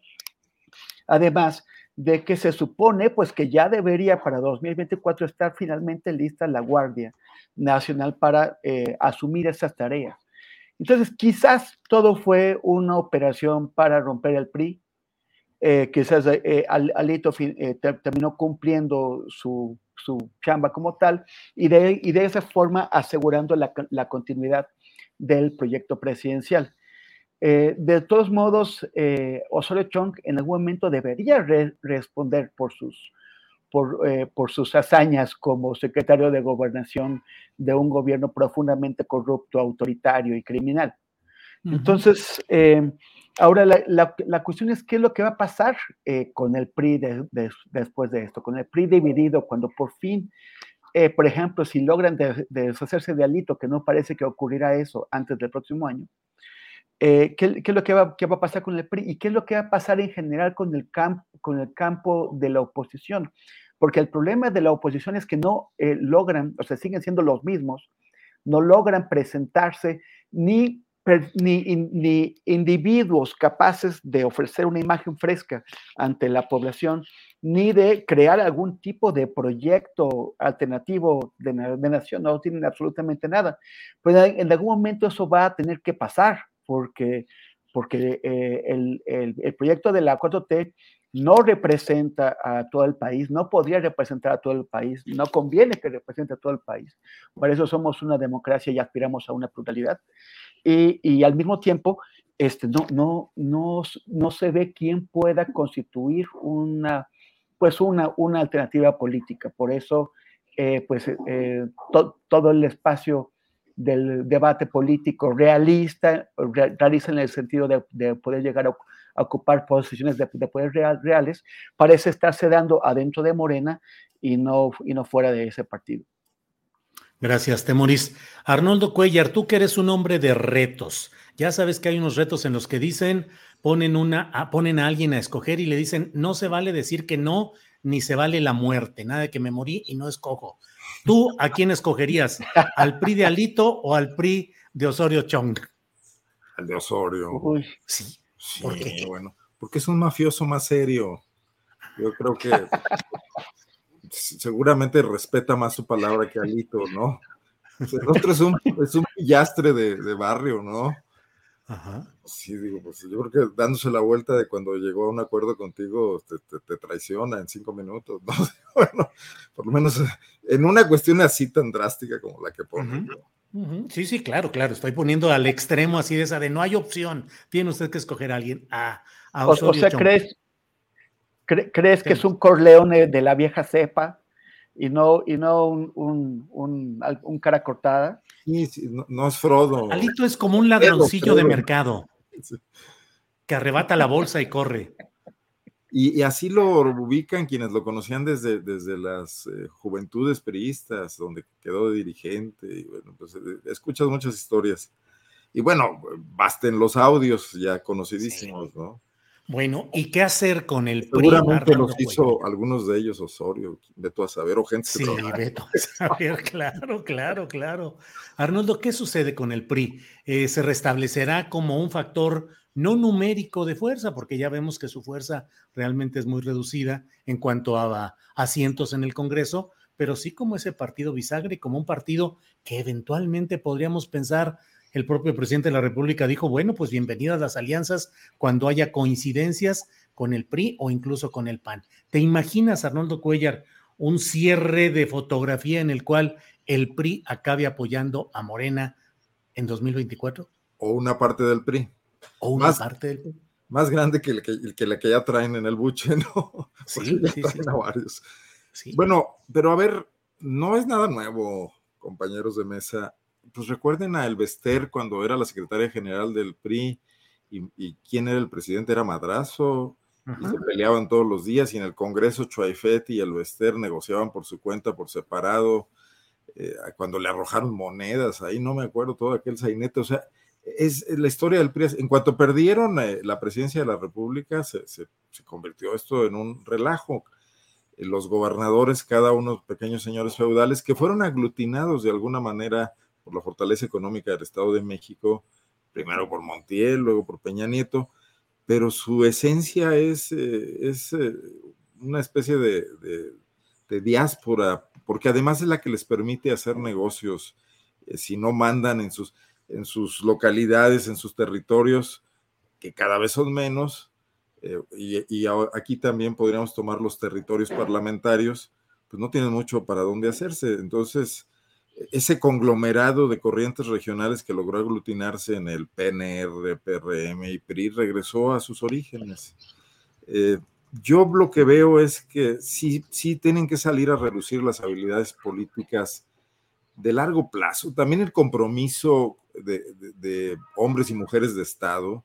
No sé, pienso en alguien como Beatriz eh, Paredes, por ejemplo, que independientemente de, de que también han cometido errores, y etcétera, tiene una visión muy clara de, cómo debe funcionar el Estado mexicano, de acuerdo a su lógica política priista, pero anteponiendo que debe ser viable sobre todo, ¿no? Yo creo que ahí tendrán que terminar pactando con, con, con, este presidente que hoy la encuesta de De las Heras que me acaba de llegar, que no sé qué tan reciente sea, pues habla de que cualquier candidato de Morena, incluido Adán Augusto, supera el 50% de preferencia. Bueno, Adán Augusto un poquito abajo, el 48%, todos los demás, Marcelo, Claudia, y no hay oposición que se les aparezca, ni Colosio, ni nadie, ¿no? Entonces, ¿qué van a hacer? ¿Irse a quemar en una hoguera con Claudio X? No lo creo, son políticos profesionales. Algunos encontrarán la manera de, salvar el decoro, pero negociar por debajo de la mesa, que yo creo que es en lo que está Osorio. A mí no me sorprendería que, que él establezca un pacto del tipo, te voy a apoyar donde no se note mucho, pero déjame decir mi discurso digno donde digo que me opongo a ti cosa que los panistas conocen también de toda la vida y que ahí aprendieron a hacerlo. No lo hacían, pero aprendieron a hacerlo hace como 20 años más o menos, ¿no? Sí. Ya tienen eh, acabados ejemplos también de esa misma lógica. Entonces, no, pues, no, no, veo que le sea muy complicado a este presidente con esta capacidad de coerción eh, amparada en su gran popularidad, doblegar a estos personajes que lo primero que cuidan es su propio interés, ¿no? Y que hoy está ligado a, la suerte, eh, pues, de, cómo logre negociar con el presidente de la República, ¿no? Gracias, Arnoldo. Pues la verdad es que se ha ido como siempre el tiempo como agua. Son ya las 2 de la tarde con 52 minutos. A quienes nos siguen, les pedimos que nos acompañen con Adriana Buentello, que tenemos información muy interesante después de esta mesa de periodismo. Pero nos queda pues espacio para una, eh, un postrecito dulce o amargo. Eh, en esta parte final, dos, tres minutitos cada quien y cerramos muy bien el programa. Arturo, me quedé con las ganas de preguntarte cómo veías tanto la presentación de los Tigres del Norte como ahora el grupo Firme en el Zócalo, eh, una tendencia musical muy norteña, con grupos que manejan mucho la onda eh, pues de los corridos, incluso corridos algunos relacionados con los asuntos oscuros que ya sabemos, y en este caso del próximo domingo, cuando va a estar el grupo firme, eh, pues incluso coincidiendo con una marcha opositora. Eso quería preguntarte, pero tú decides lo que quieras decir, Arturo. No, no, pues yo creo que es parte de, las misma, de la misma promoción en el caso de la jefa de gobierno, ¿no? Llevar estos espectáculos para eh, llevar un poco de, eh, pues no sé, eh, alegría o como quiera verse. El circo de siempre. no, mira, muy rápido comentar nada más que respecto a lo del padrino, yo creo que tendría que ser el comparativo, pero en el padrino 3, ¿no? Como como un mm. Michael Corleone, este, y, este personaje que tuve que googlearlo porque no me acordaba del actor, pero no del nombre del personaje, que era Joy Mantegna, este, y el personaje era Joy, eh, eh, creo que Joy Sasa, ¿no? Este, que es el, pandillero este que terminan mandando matar los Corleone por fascineroso. Este, e, es más o menos el símil de Alito y Osorio, ¿no? Este, eh, y, mira, muy rápido comentar que eh, esta semana en proceso, pues publiqué un reportaje a propósito de un estilo muy peculiar del sexenio pasado, en, particular de, quien podríamos quizás identificar como, como al, al alto velo de, la política hidalguense, eh, Jesús Murillo Caram, este, que en su fiscalía mandan torturar a un, a un trabajador de oceanografía y en base al testimonio de esa surgido de esa tortura, se arma todo un caso contra Oceanografía y sus dueños, en particular Amado Yáñez, que no es ninguna hermana de la caridad, pero me parece muy significativo que, salvo por ese testimonio que finalmente se derrumbó, le hayan destruido su empresa, lo hayan dejado en la ruina y nunca se le probó nada hasta el momento. O sea, eh, un, acto auténticamente mafioso y gangsteril del sexenio pasado que es poco conocido. Este, y comentar muy breve que el próximo sábado, allá en Saltillo, Coahuila, estarán los periodistas bautizados así por ti, Álvaro Delgado y Alejandro Páez, presentando su libro, La disputa por México, eh, a convocatoria de El Coahuilense Com, el Coahuilense Noticias, este, en el Centro Cultural Vito Alessio Robles, a las 5 de la tarde, sábado 24 de septiembre. Y Órale, pues les va a ir muy bien. Qué bueno, Arturo. Me da mucho gusto que vayan a estar allá por tierras coahuilenses. En Saltillo, los periodistas Álvaro Delgado y Alejandro Páez Varela en su gira de rockstars por toda la República Mexicana. muy bien, ¿eh? Sí. Eh, Temuris Greco, por favor, postrecito. Pues mira, este es un, postrecito eh, eh, sobre, sobre, sobre temas de cómo, de cómo se habla y cómo nos, vamos acostumbrando a, los cambios, o sea, a, los cambios en el lenguaje. Eh, hay, hay mucha gente que quisiera preferir, o sea, es como más tranquilizador pensar que los cambios se dan pues, de manera inadvertida o, natural, o, quién sabe qué es eso de, de natural olvidando que los, muchos de los cambios o los cambios más, más significativos en el lenguaje suelen ser políticos, suelen ser impulsados por lo general desde el Estado, a través de las instituciones educativas o de academias de la lengua o eso, o también pueden ser eh, impulsados por grupos sociales o por gente con influencia como escritores o, o la tele o algo así. Y esto tiene que ver con cómo llamamos a las mujeres que entran a la política. Eh, y tiene que ver con el, con el, con el por, cierto, con el embajador, con el, el desliz del, del, embajador de Estados Unidos. Porque cuando en el 97, me acuerdo, estuve en Monterrey y había una candidata a gobernadora, Liliana Flores Benavides, que venía del Barzón y, era la candidata de la, de la, de la, izquierda. Y alguien, una banda, le, le hizo cariñosamente un, una, una pieza, un, una canción que decía, ella es la mejor candidato para ser gobernador. A mí me, llamó la atención cómo les costaba decir candidata y decir gobernadora. Eso fue en el 97. Diez años después, Cristina Fernández de Kirchner, eh, quien ahora acaba de sufrir un atentado contra su vida en Argentina, eh, llegó a la presidencia de Argentina y ella dijo que era presidenta y a muchísima gente le chocó muchísimo, como que presidenta, y pensó que estaban matando al lenguaje y haciéndolo pedazos y destruyéndolo, y bueno, o sea, eh, atentados peores que el que hicieron contra ella. Les molestaba la palabra presidenta, pero no les molestaban otras palabras, por ejemplo, como decir sirvienta. Sirvienta era natural, pero presidenta era como terrible. Y eh, han pasado 15 años desde eso ya, eh, ya veo pocos respingos ante el uso de la palabra presidenta. Ya finalmente la gente se, se, acostumbró, o mucha gente se, se, acostumbró, tanto que un, que un diplomático extranjero, en lo que parece un desliz inocente, yo no, no le encuentro ahí este, dobles, eh, dobleces, eh, el, el, embajador Ken, Ken, Ken Salazar la llama presidenta. Y cuando trata de explicarse, dice, bueno, a las alcaldesas las llaman presidentas municipales.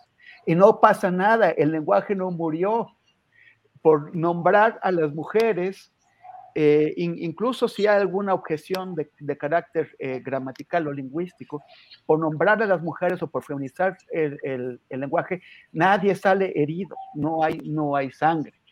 Eh, y, nada más es cuestión de que nos habituemos a usar palabras como ingeniera, como médica, como, como, como, eh, eh, hay otro montón, como hasta bombera puede ser.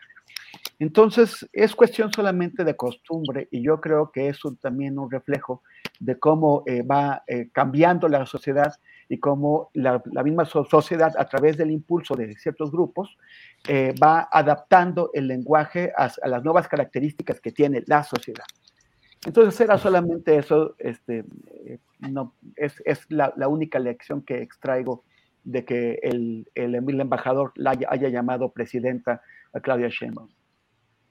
Bien, Temoris, gracias. Arnoldo Cuellar, postrecito para cerrar esta mesa que como siempre ha estado de peluches, como dirían por ahí.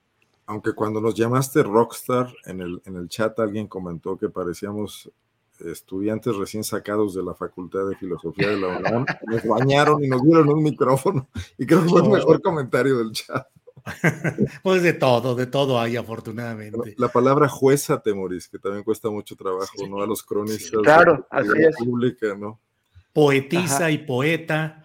Eh, en términos generales, la Real Academia señala que cuando alguien preside una reunión, en ese momento es una persona presidente, está ejerciendo la función de presidir y esa función se usa como presidente. Cuando alguien preside un consejo de administración, quien lo está presidiendo es la persona presidente. Pero en lo general, en todo lo demás, es plenamente utilizable presidenta, como la persona que... que yo sí. pensaría que también en el caso de, de, juez, porque es quien juzga, no, no trae género, ¿no? Pero sí, bueno, pero, lo, que pasa, sí. lo que pasa es que es una. Es una todo trae género, mi estimado Arturo. Sí, ahora sí, ya todo, todo. Y es, pero es una acción política. O sea, efectivamente. muchos siglos eh, de es, es, la, es la persona que está haciendo de, eh, tal acción. Por ejemplo, el, el asistente. Pero, uh -huh. pero de, le decimos asistente y ahí no choca, decimos presidenta y sí. Ya, el ya no sirviente está sirviendo. Ya pero decimos sirvienta. Porque, porque, estamos hablando del tema sin que haya mujeres presentes.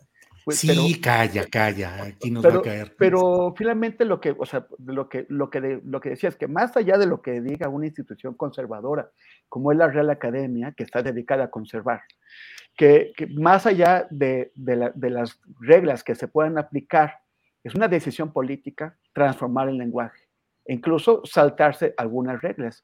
Y, Además, es una, no, y, en, y en este caso sin, va, ocurre, va, avanzando. Ocurre sin pedir permiso. El lenguaje sí, cambia sí, sí. en las calles. Así es. De una u otra manera. ¿no? Y la obligación de academias, lingüistas y especialistas es escuchar la voz que está corriendo en ese momento de manera popular y general, más que pretender imponerle reglas de élite. Digo, así es. Arturo, bueno, ¿algo quieres decir? Rápidamente sí. voy a mi postrecito. Si me antes, sí, nada más, nada más antes del postrecito de Arnoldo, es que había comentarios.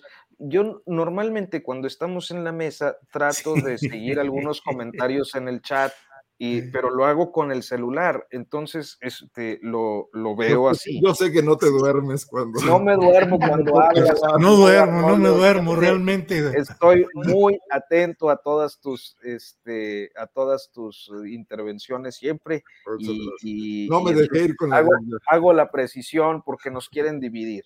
Antes de que estalle la guerra Guanajuato, Coahuila, Temoris, así es que está bien la precisión. Bueno, Arnoldo, pues ya no hubo postrecito, muchas gracias. Ah, perdón, perdón, adelante. Adelante, Arnoldo. Guanajuato tuvo 102 asesinatos en la semana de las fiestas patrias. Y aunque el presidente anunció y el gobernador se colgó de eso, que están disminuyendo drásticamente las cifras de, de, de asesinatos, pues bueno, aquí la gente sigue preocupada, los periódicos llenos de sangre, son masacres, son asesinatos de policías, de mujeres, de niños eh, el asunto no es para menos. Y quizás por eso el gobernador Diego Sinue ha evitado, eh, pues de cualquier manera, com complicarse con sus diputados que están en contra absolutamente de las medidas de, de, de, la Guardia Nacional y de mantener al ejército en las calles, porque él sabe que los necesita aquí. Aunque tiene 11 mil, de todas maneras, yo creo que todavía quisiera tener más elementos porque sí la situación parece catastrófica nada más decir eso. Además, acaba de llegar de una gira larguísima por Italia y Estados Unidos y re regresó con esa semana llena de sangre en Guanajuato. Bueno, Arnoldo, pues muchas gracias. Efectivamente, ya están por aquí los comentarios donde nos dicen que nos vemos muy bien, seguramente hablando de asuntos de mujeres, nomás entre puros machines. Daniel Murillo dice mucho que hablar de lenguaje, déjenlo para una mesa. Adriana Díaz Torres nos dice, todo tiene género, todo, aunque les cueste aceptarlo. María Romero nos dice, machines, hablando de mujeres y así se vienen los muchos comentarios. Bueno, Sara Rodríguez dice, esta mesa es de primera, una florecita y yo creo que ahí le corto ya a los comentarios, nos salimos con esa y ahí la dejamos. Arturo, muchas gracias y buenas tardes. Gracias a ti, Julio. Muy buenas tardes, Arnoldo Temoris. No cayó en la provocación, Temoris. No cayó, no cayó. Temoris Greco, muchas gracias y buenas tardes. Gracias y bueno, nada más invitar a que, a que nos sigan en nuestras diversas redes. En, en mi caso eh, es arroba Temoris en Instagram y en Twitter y eh, facebook.com diagonal Temoris. Nos vemos eh, la próxima semana, en martes, me voy a Brasil a cubrir las elecciones, entonces todavía quedamos, queda un martes y luego, y luego ya me lanzo. ¿Le pedimos reseña? Julio, tú, por favor, porque no sí, quiero... Sí, ahorita eso tenemos que... Pero tiene representante, o sea, un representante que negocie y todo, pero pues ya platicaremos con su representante. No, no, puedo, puedo transmitir desde la playa de Ipanema. Sí, pues sí, directamente, ¿qué te parece perdido el muchacho? Una, selfie puede ser, ¿no? También. Una selfie. Con un reporte rápido. Gracias, Temoris. Arnoldo, gracias y buenas tardes. Un gusto y felicidades, Arturo, por esa mesa con los periodistas. Ojalá haya mucho éxito allá. Sí, seguramente. Suerte, felicidades. Hasta luego, gracias a los tres. Gracias. Son las tres de la tarde con cinco minutos en esta mesa de periodismo y vamos de inmediato, no se vaya porque tenemos mucha información interesante con Adriana Buentello que ya está aquí con nosotros. Adriana, buenas tardes. ¿Cómo estás, Julio? Muy buenas tardes. Pues ya hay polémica, Julio, porque vieron a Claudio X González allí en el Senado, ¿tú crees, Julio? Ándale, ¿qué andaba haciendo ahí? Anda eh, tratando de recoger los pedacitos de la coalición Va por México o en qué anda? Pues vamos a analizar justamente lo que vamos a escuchar. Es parte de una conferencia de prensa, de estas que se dan en la Cámara de Senadores. Presentó a, pues ya sabes, los que se hacen llamar parte de la sociedad eh, civil, eh, el senador Emilio Álvarez y Casa de este grupo plural.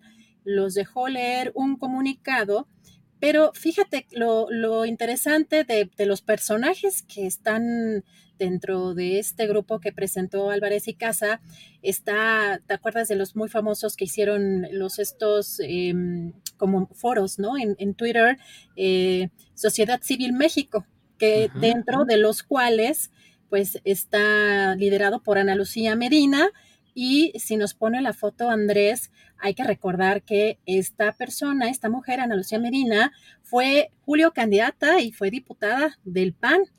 Así que aquí la vemos en campaña con Josefina Vázquez Mota, así que muy de la sociedad civil, pues ahí tenemos también algunas dudas, pero fue quien leyó Julio este comunicado y obviamente pues ya sabemos que es en tema eh, sobre todo por, eh, pues para que voten en contra de esta ampliación de la permanencia del ejército en las calles en materia de seguridad y pues dentro de las eh, organizaciones supuestamente de la sociedad civil que a las que o, eh, por las que habla están eh, sí por México Sociedad Civil México, Unidos por México, Poder Ciudadano y Frente Cívico Nacional.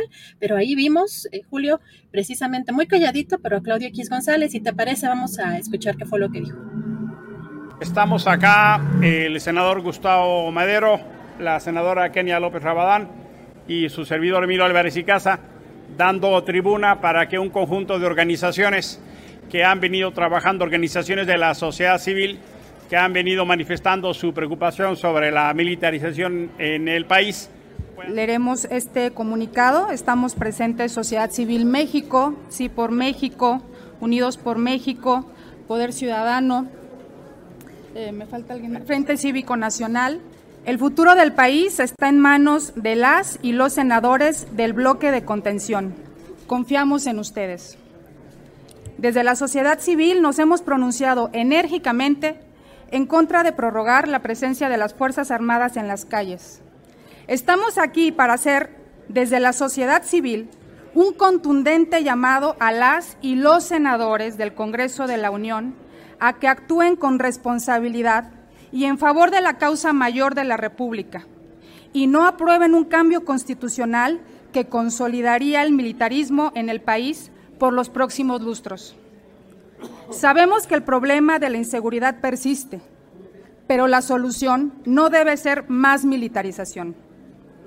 Después de su voto en contra de esta minuta, tendremos todos juntos, legisladores y ciudadanos, que ponernos a dialogar para resolver de fondo este problema. Pero hoy los exhortamos a que actúen conforme a los valores liberales, democráticos y republicanos que juraron defender. Confiamos en su compromiso con la defensa del Estado de Derecho y los urgimos a confirmarlo. La unidad entre ciudadanía y sus representantes políticos con convicción democrática es el único camino. El México libre y democrático que necesitamos está en juego. ¿Cómo ves, Julio? Ya que voten en contra, ya nos sentamos y hablamos sociedad civil, porque ellos son la sociedad civil y los legisladores, y ya vemos cómo lo resolvemos. Pues sí, ahora toda esta serie de membretes que se han leído ahí, pues la verdad es que en muchos casos, y dicho sea con toda objetividad, son casi las mismas personas que cambian y se incorporan a uno y a otro y se llaman Frente Cívico Nacional, hoy se llaman eh, Sí por México, luego son más o menos los mismos eh, participantes, los mismos ingredientes en diversas presentaciones, pero en esencia son lo mismo y bueno, pues eh, siguen haciendo talacha y tratando de conseguir impactar a la opinión pública y al electorado, me parece que con, poco éxito, Adrián. Pero interesante las figuras que están allí, desde el propio este de la iniciativa Galileos, que es a Guadalupe Acosta Naranjo, María Elena Morera, que también eh, la hemos visto eh, pues, pues en estas mismas posiciones o en estas mismas posturas de estas organizaciones que han sido pues señaladas o vinculadas con el panismo, pero en algunos casos incluso también con eh, algunos eh, personajes como el propio Genaro García Luna. Y también aquí, Julio, eh, lo que vimos también, por ejemplo, a personajes como Beatriz Pajes Yergo, pero no sé si no te llamó la atención que pues no participó Claudio X González muy calladito, de pronto lo que platicamos y la impresión que da eh, alguien con estas características como de ser parte de esta operación o uno de los operadores, pero que no tiene o el carisma o la facilidad eh, de oratoria o para dirigirse, que vemos que de pronto también en Twitter pues son puras compilaciones de voces o de palabras de otras personas y casi no se escucha la suya. Eh, en este caso también a mí me pareció interesante el que estuviera callado, Julio. Sí, sí, sí, bueno, pues es un hombre que le gusta orquestar y que le gusta gerenciar. Eh, de hecho, pues bueno, ahora deben estar pensando y tratando de organizarse de qué manera recomponer su circunstancia política y electoral, como lo dicen ya después de que hayan, se hayan dado estas votaciones, iremos viendo cómo se reconfiguran todas estas fuerzas políticas, Ariana. Así es, y otro tema, Julio, polémico ya en redes sociales, porque vimos ya en las últimas horas al gobernador de San Luis Potosí proponer algo pues muy complicado. Eh, propone el gobernador Ricardo Gallardo pena de muerte para feminicidas y castración para violadores. Si te parece, vamos a escuchar qué fue lo que dijo en sus redes sociales.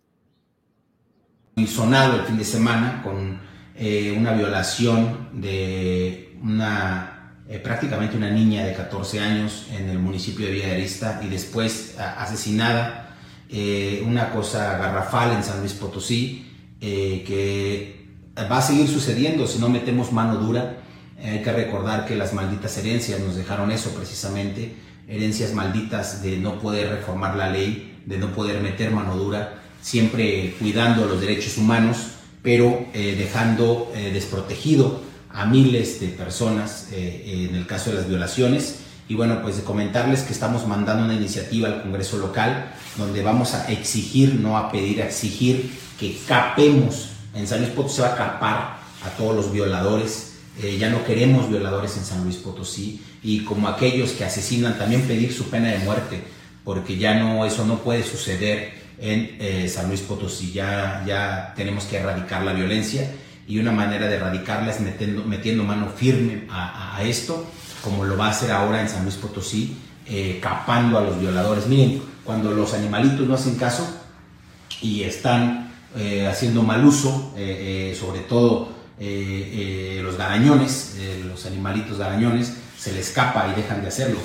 En el tema de los humanos, pareciera que también son animales porque no se saben comportar, el estar violando a niñas, niños, eh, eh, eso en San Luis Potosí ya no se va a permitir y se tiene que castigar de una manera muy distinta. Por eso es necesario capar a los violadores que sigan haciendo mal uso y que, estén eh, dañando a la sociedad, una sociedad que tenemos que seguir limpiando. Por eso esa iniciativa se está mandando ya al Congreso local y bueno, sabemos que va a haber muchas diferencias por parte de derechos humanos, más sin embargo no nos, no nos importa, ahorita lo que queremos es meter mano dura y si ellos quieren seguir solapando a los violadores, pues allá ellos. Nosotros en San Luis Potosí no vamos a solapar a ningún violador de niña, niño o de alguna mujer. Meter mano dura, dice el gobernador de San Luis Potosí, y ofrece que pueda haber esa castración en el caso de violadores y pena de muerte para feminicidas. Eh, digo, desde luego, eso requeriría una reforma constitucional. En México no existe la pena de muerte, eh, por una parte, y lo de la castración, pues es otro tema de esos que, bueno, habría que ver cuál es el sustento jurídico para una propuesta así. Eh, y más allá de toda la implicación de estas políticas o políticos que lo que ofrecen es mano dura, pues habría que preguntarse qué tanto se pueden sostener las sentencias de un poder judicial como el que tenemos en México. Imagínese que dentro de tres meses aquel amputado de sus órganos genitales le salgan con que usted disculpe, no es cierto, usted no es culpable, eh, le ofrecemos disculpas y San se acabó. ¿Qué temas los que de pronto colocan este tipo de políticos, Adriana Buentello? No sé, la verdad, Julio, qué palabra utilizar porque pues las palabras que escuchamos, pues no sé si salvajes, el, lenguaje que utiliza, eh, digo, yo entiendo que eh, hay diferentes tipos de, o sea, uno, es también educado en diferentes, eh, si, si, te educaron en el campo, en la ciudad, etcétera, pero de, de, pronto escuchar violadores que hicieron mal uso, mal uso de que, o sea, cosas bien raras en, las palabras o en la forma en la que se expresa el gobernador, sí preocupan cuando hay una iniciativa tan extrema, Julio. Sí, pues vamos a ver, vamos a ver si logramos mañana platicar con el gobernador de San Luis Potosí, Ricardo Gallardo, busquémoslo, a ver si nos da una entrevista y nos detalla cómo es que plantea estas palabras que son esta propuesta que es tan pues tan discutible, tan polémica y que refleja pues un ánimo muy peculiar en San Luis Potosí. En fin, ya veremos, Adriana. Así es, Julio. Y también un dato interesante hoy, eh, pues ya estamos a unos días, prácticamente a seis días de que se cumplan ocho años de la desaparición de los 43 normalistas de Ayotzinapa. Y hoy en la Secretaría de Relaciones Exteriores, madres y padres eh, normalistas y eh, organizaciones hicieron una manifestación, un meeting allí eh, donde exigieron de forma enérgica, escuchamos a Vidulfo Rosales, abogado de las familias, de los padres, de los normalistas, que exigieron a la Secretaría de Relaciones Exteriores que se agilice los trámites para la extradición de Tomás Cerón de Lucio. dice eh, Vidulfo, dijo Vidulfo Rosales, para que enfrente la acción de la justicia por haber construido la verdad histórica, por ser uno de los artífices de una investigación que tuvo por objetivo maquillar crímenes que se cometieron en Iguala y cubrir a los y encubrir a los responsables. Eh, estamos viendo muchas de las imágenes ya en las redes sociales sobre esta, sobre esta manifestación y también comentar, Julio, que mañana se prevé que ya en el Pleno se vote el dictamen para extender hasta el 2028 la participación de militares en las tareas de seguridad. Bueno, pues eh, veremos qué es lo que sucede en estos temas y bueno, pues por lo pronto creo que con esto redondeamos nuestro programa hoy, Adriana. Así es que le damos las gracias a quienes nos han acompañado, eh, al auditorio, a la audiencia. Gracias, muchas gracias a la tripulación astillero y nos preparamos para nuestra siguiente emisión. Gracias y buenas tardes. Buenas tardes, hasta mañana.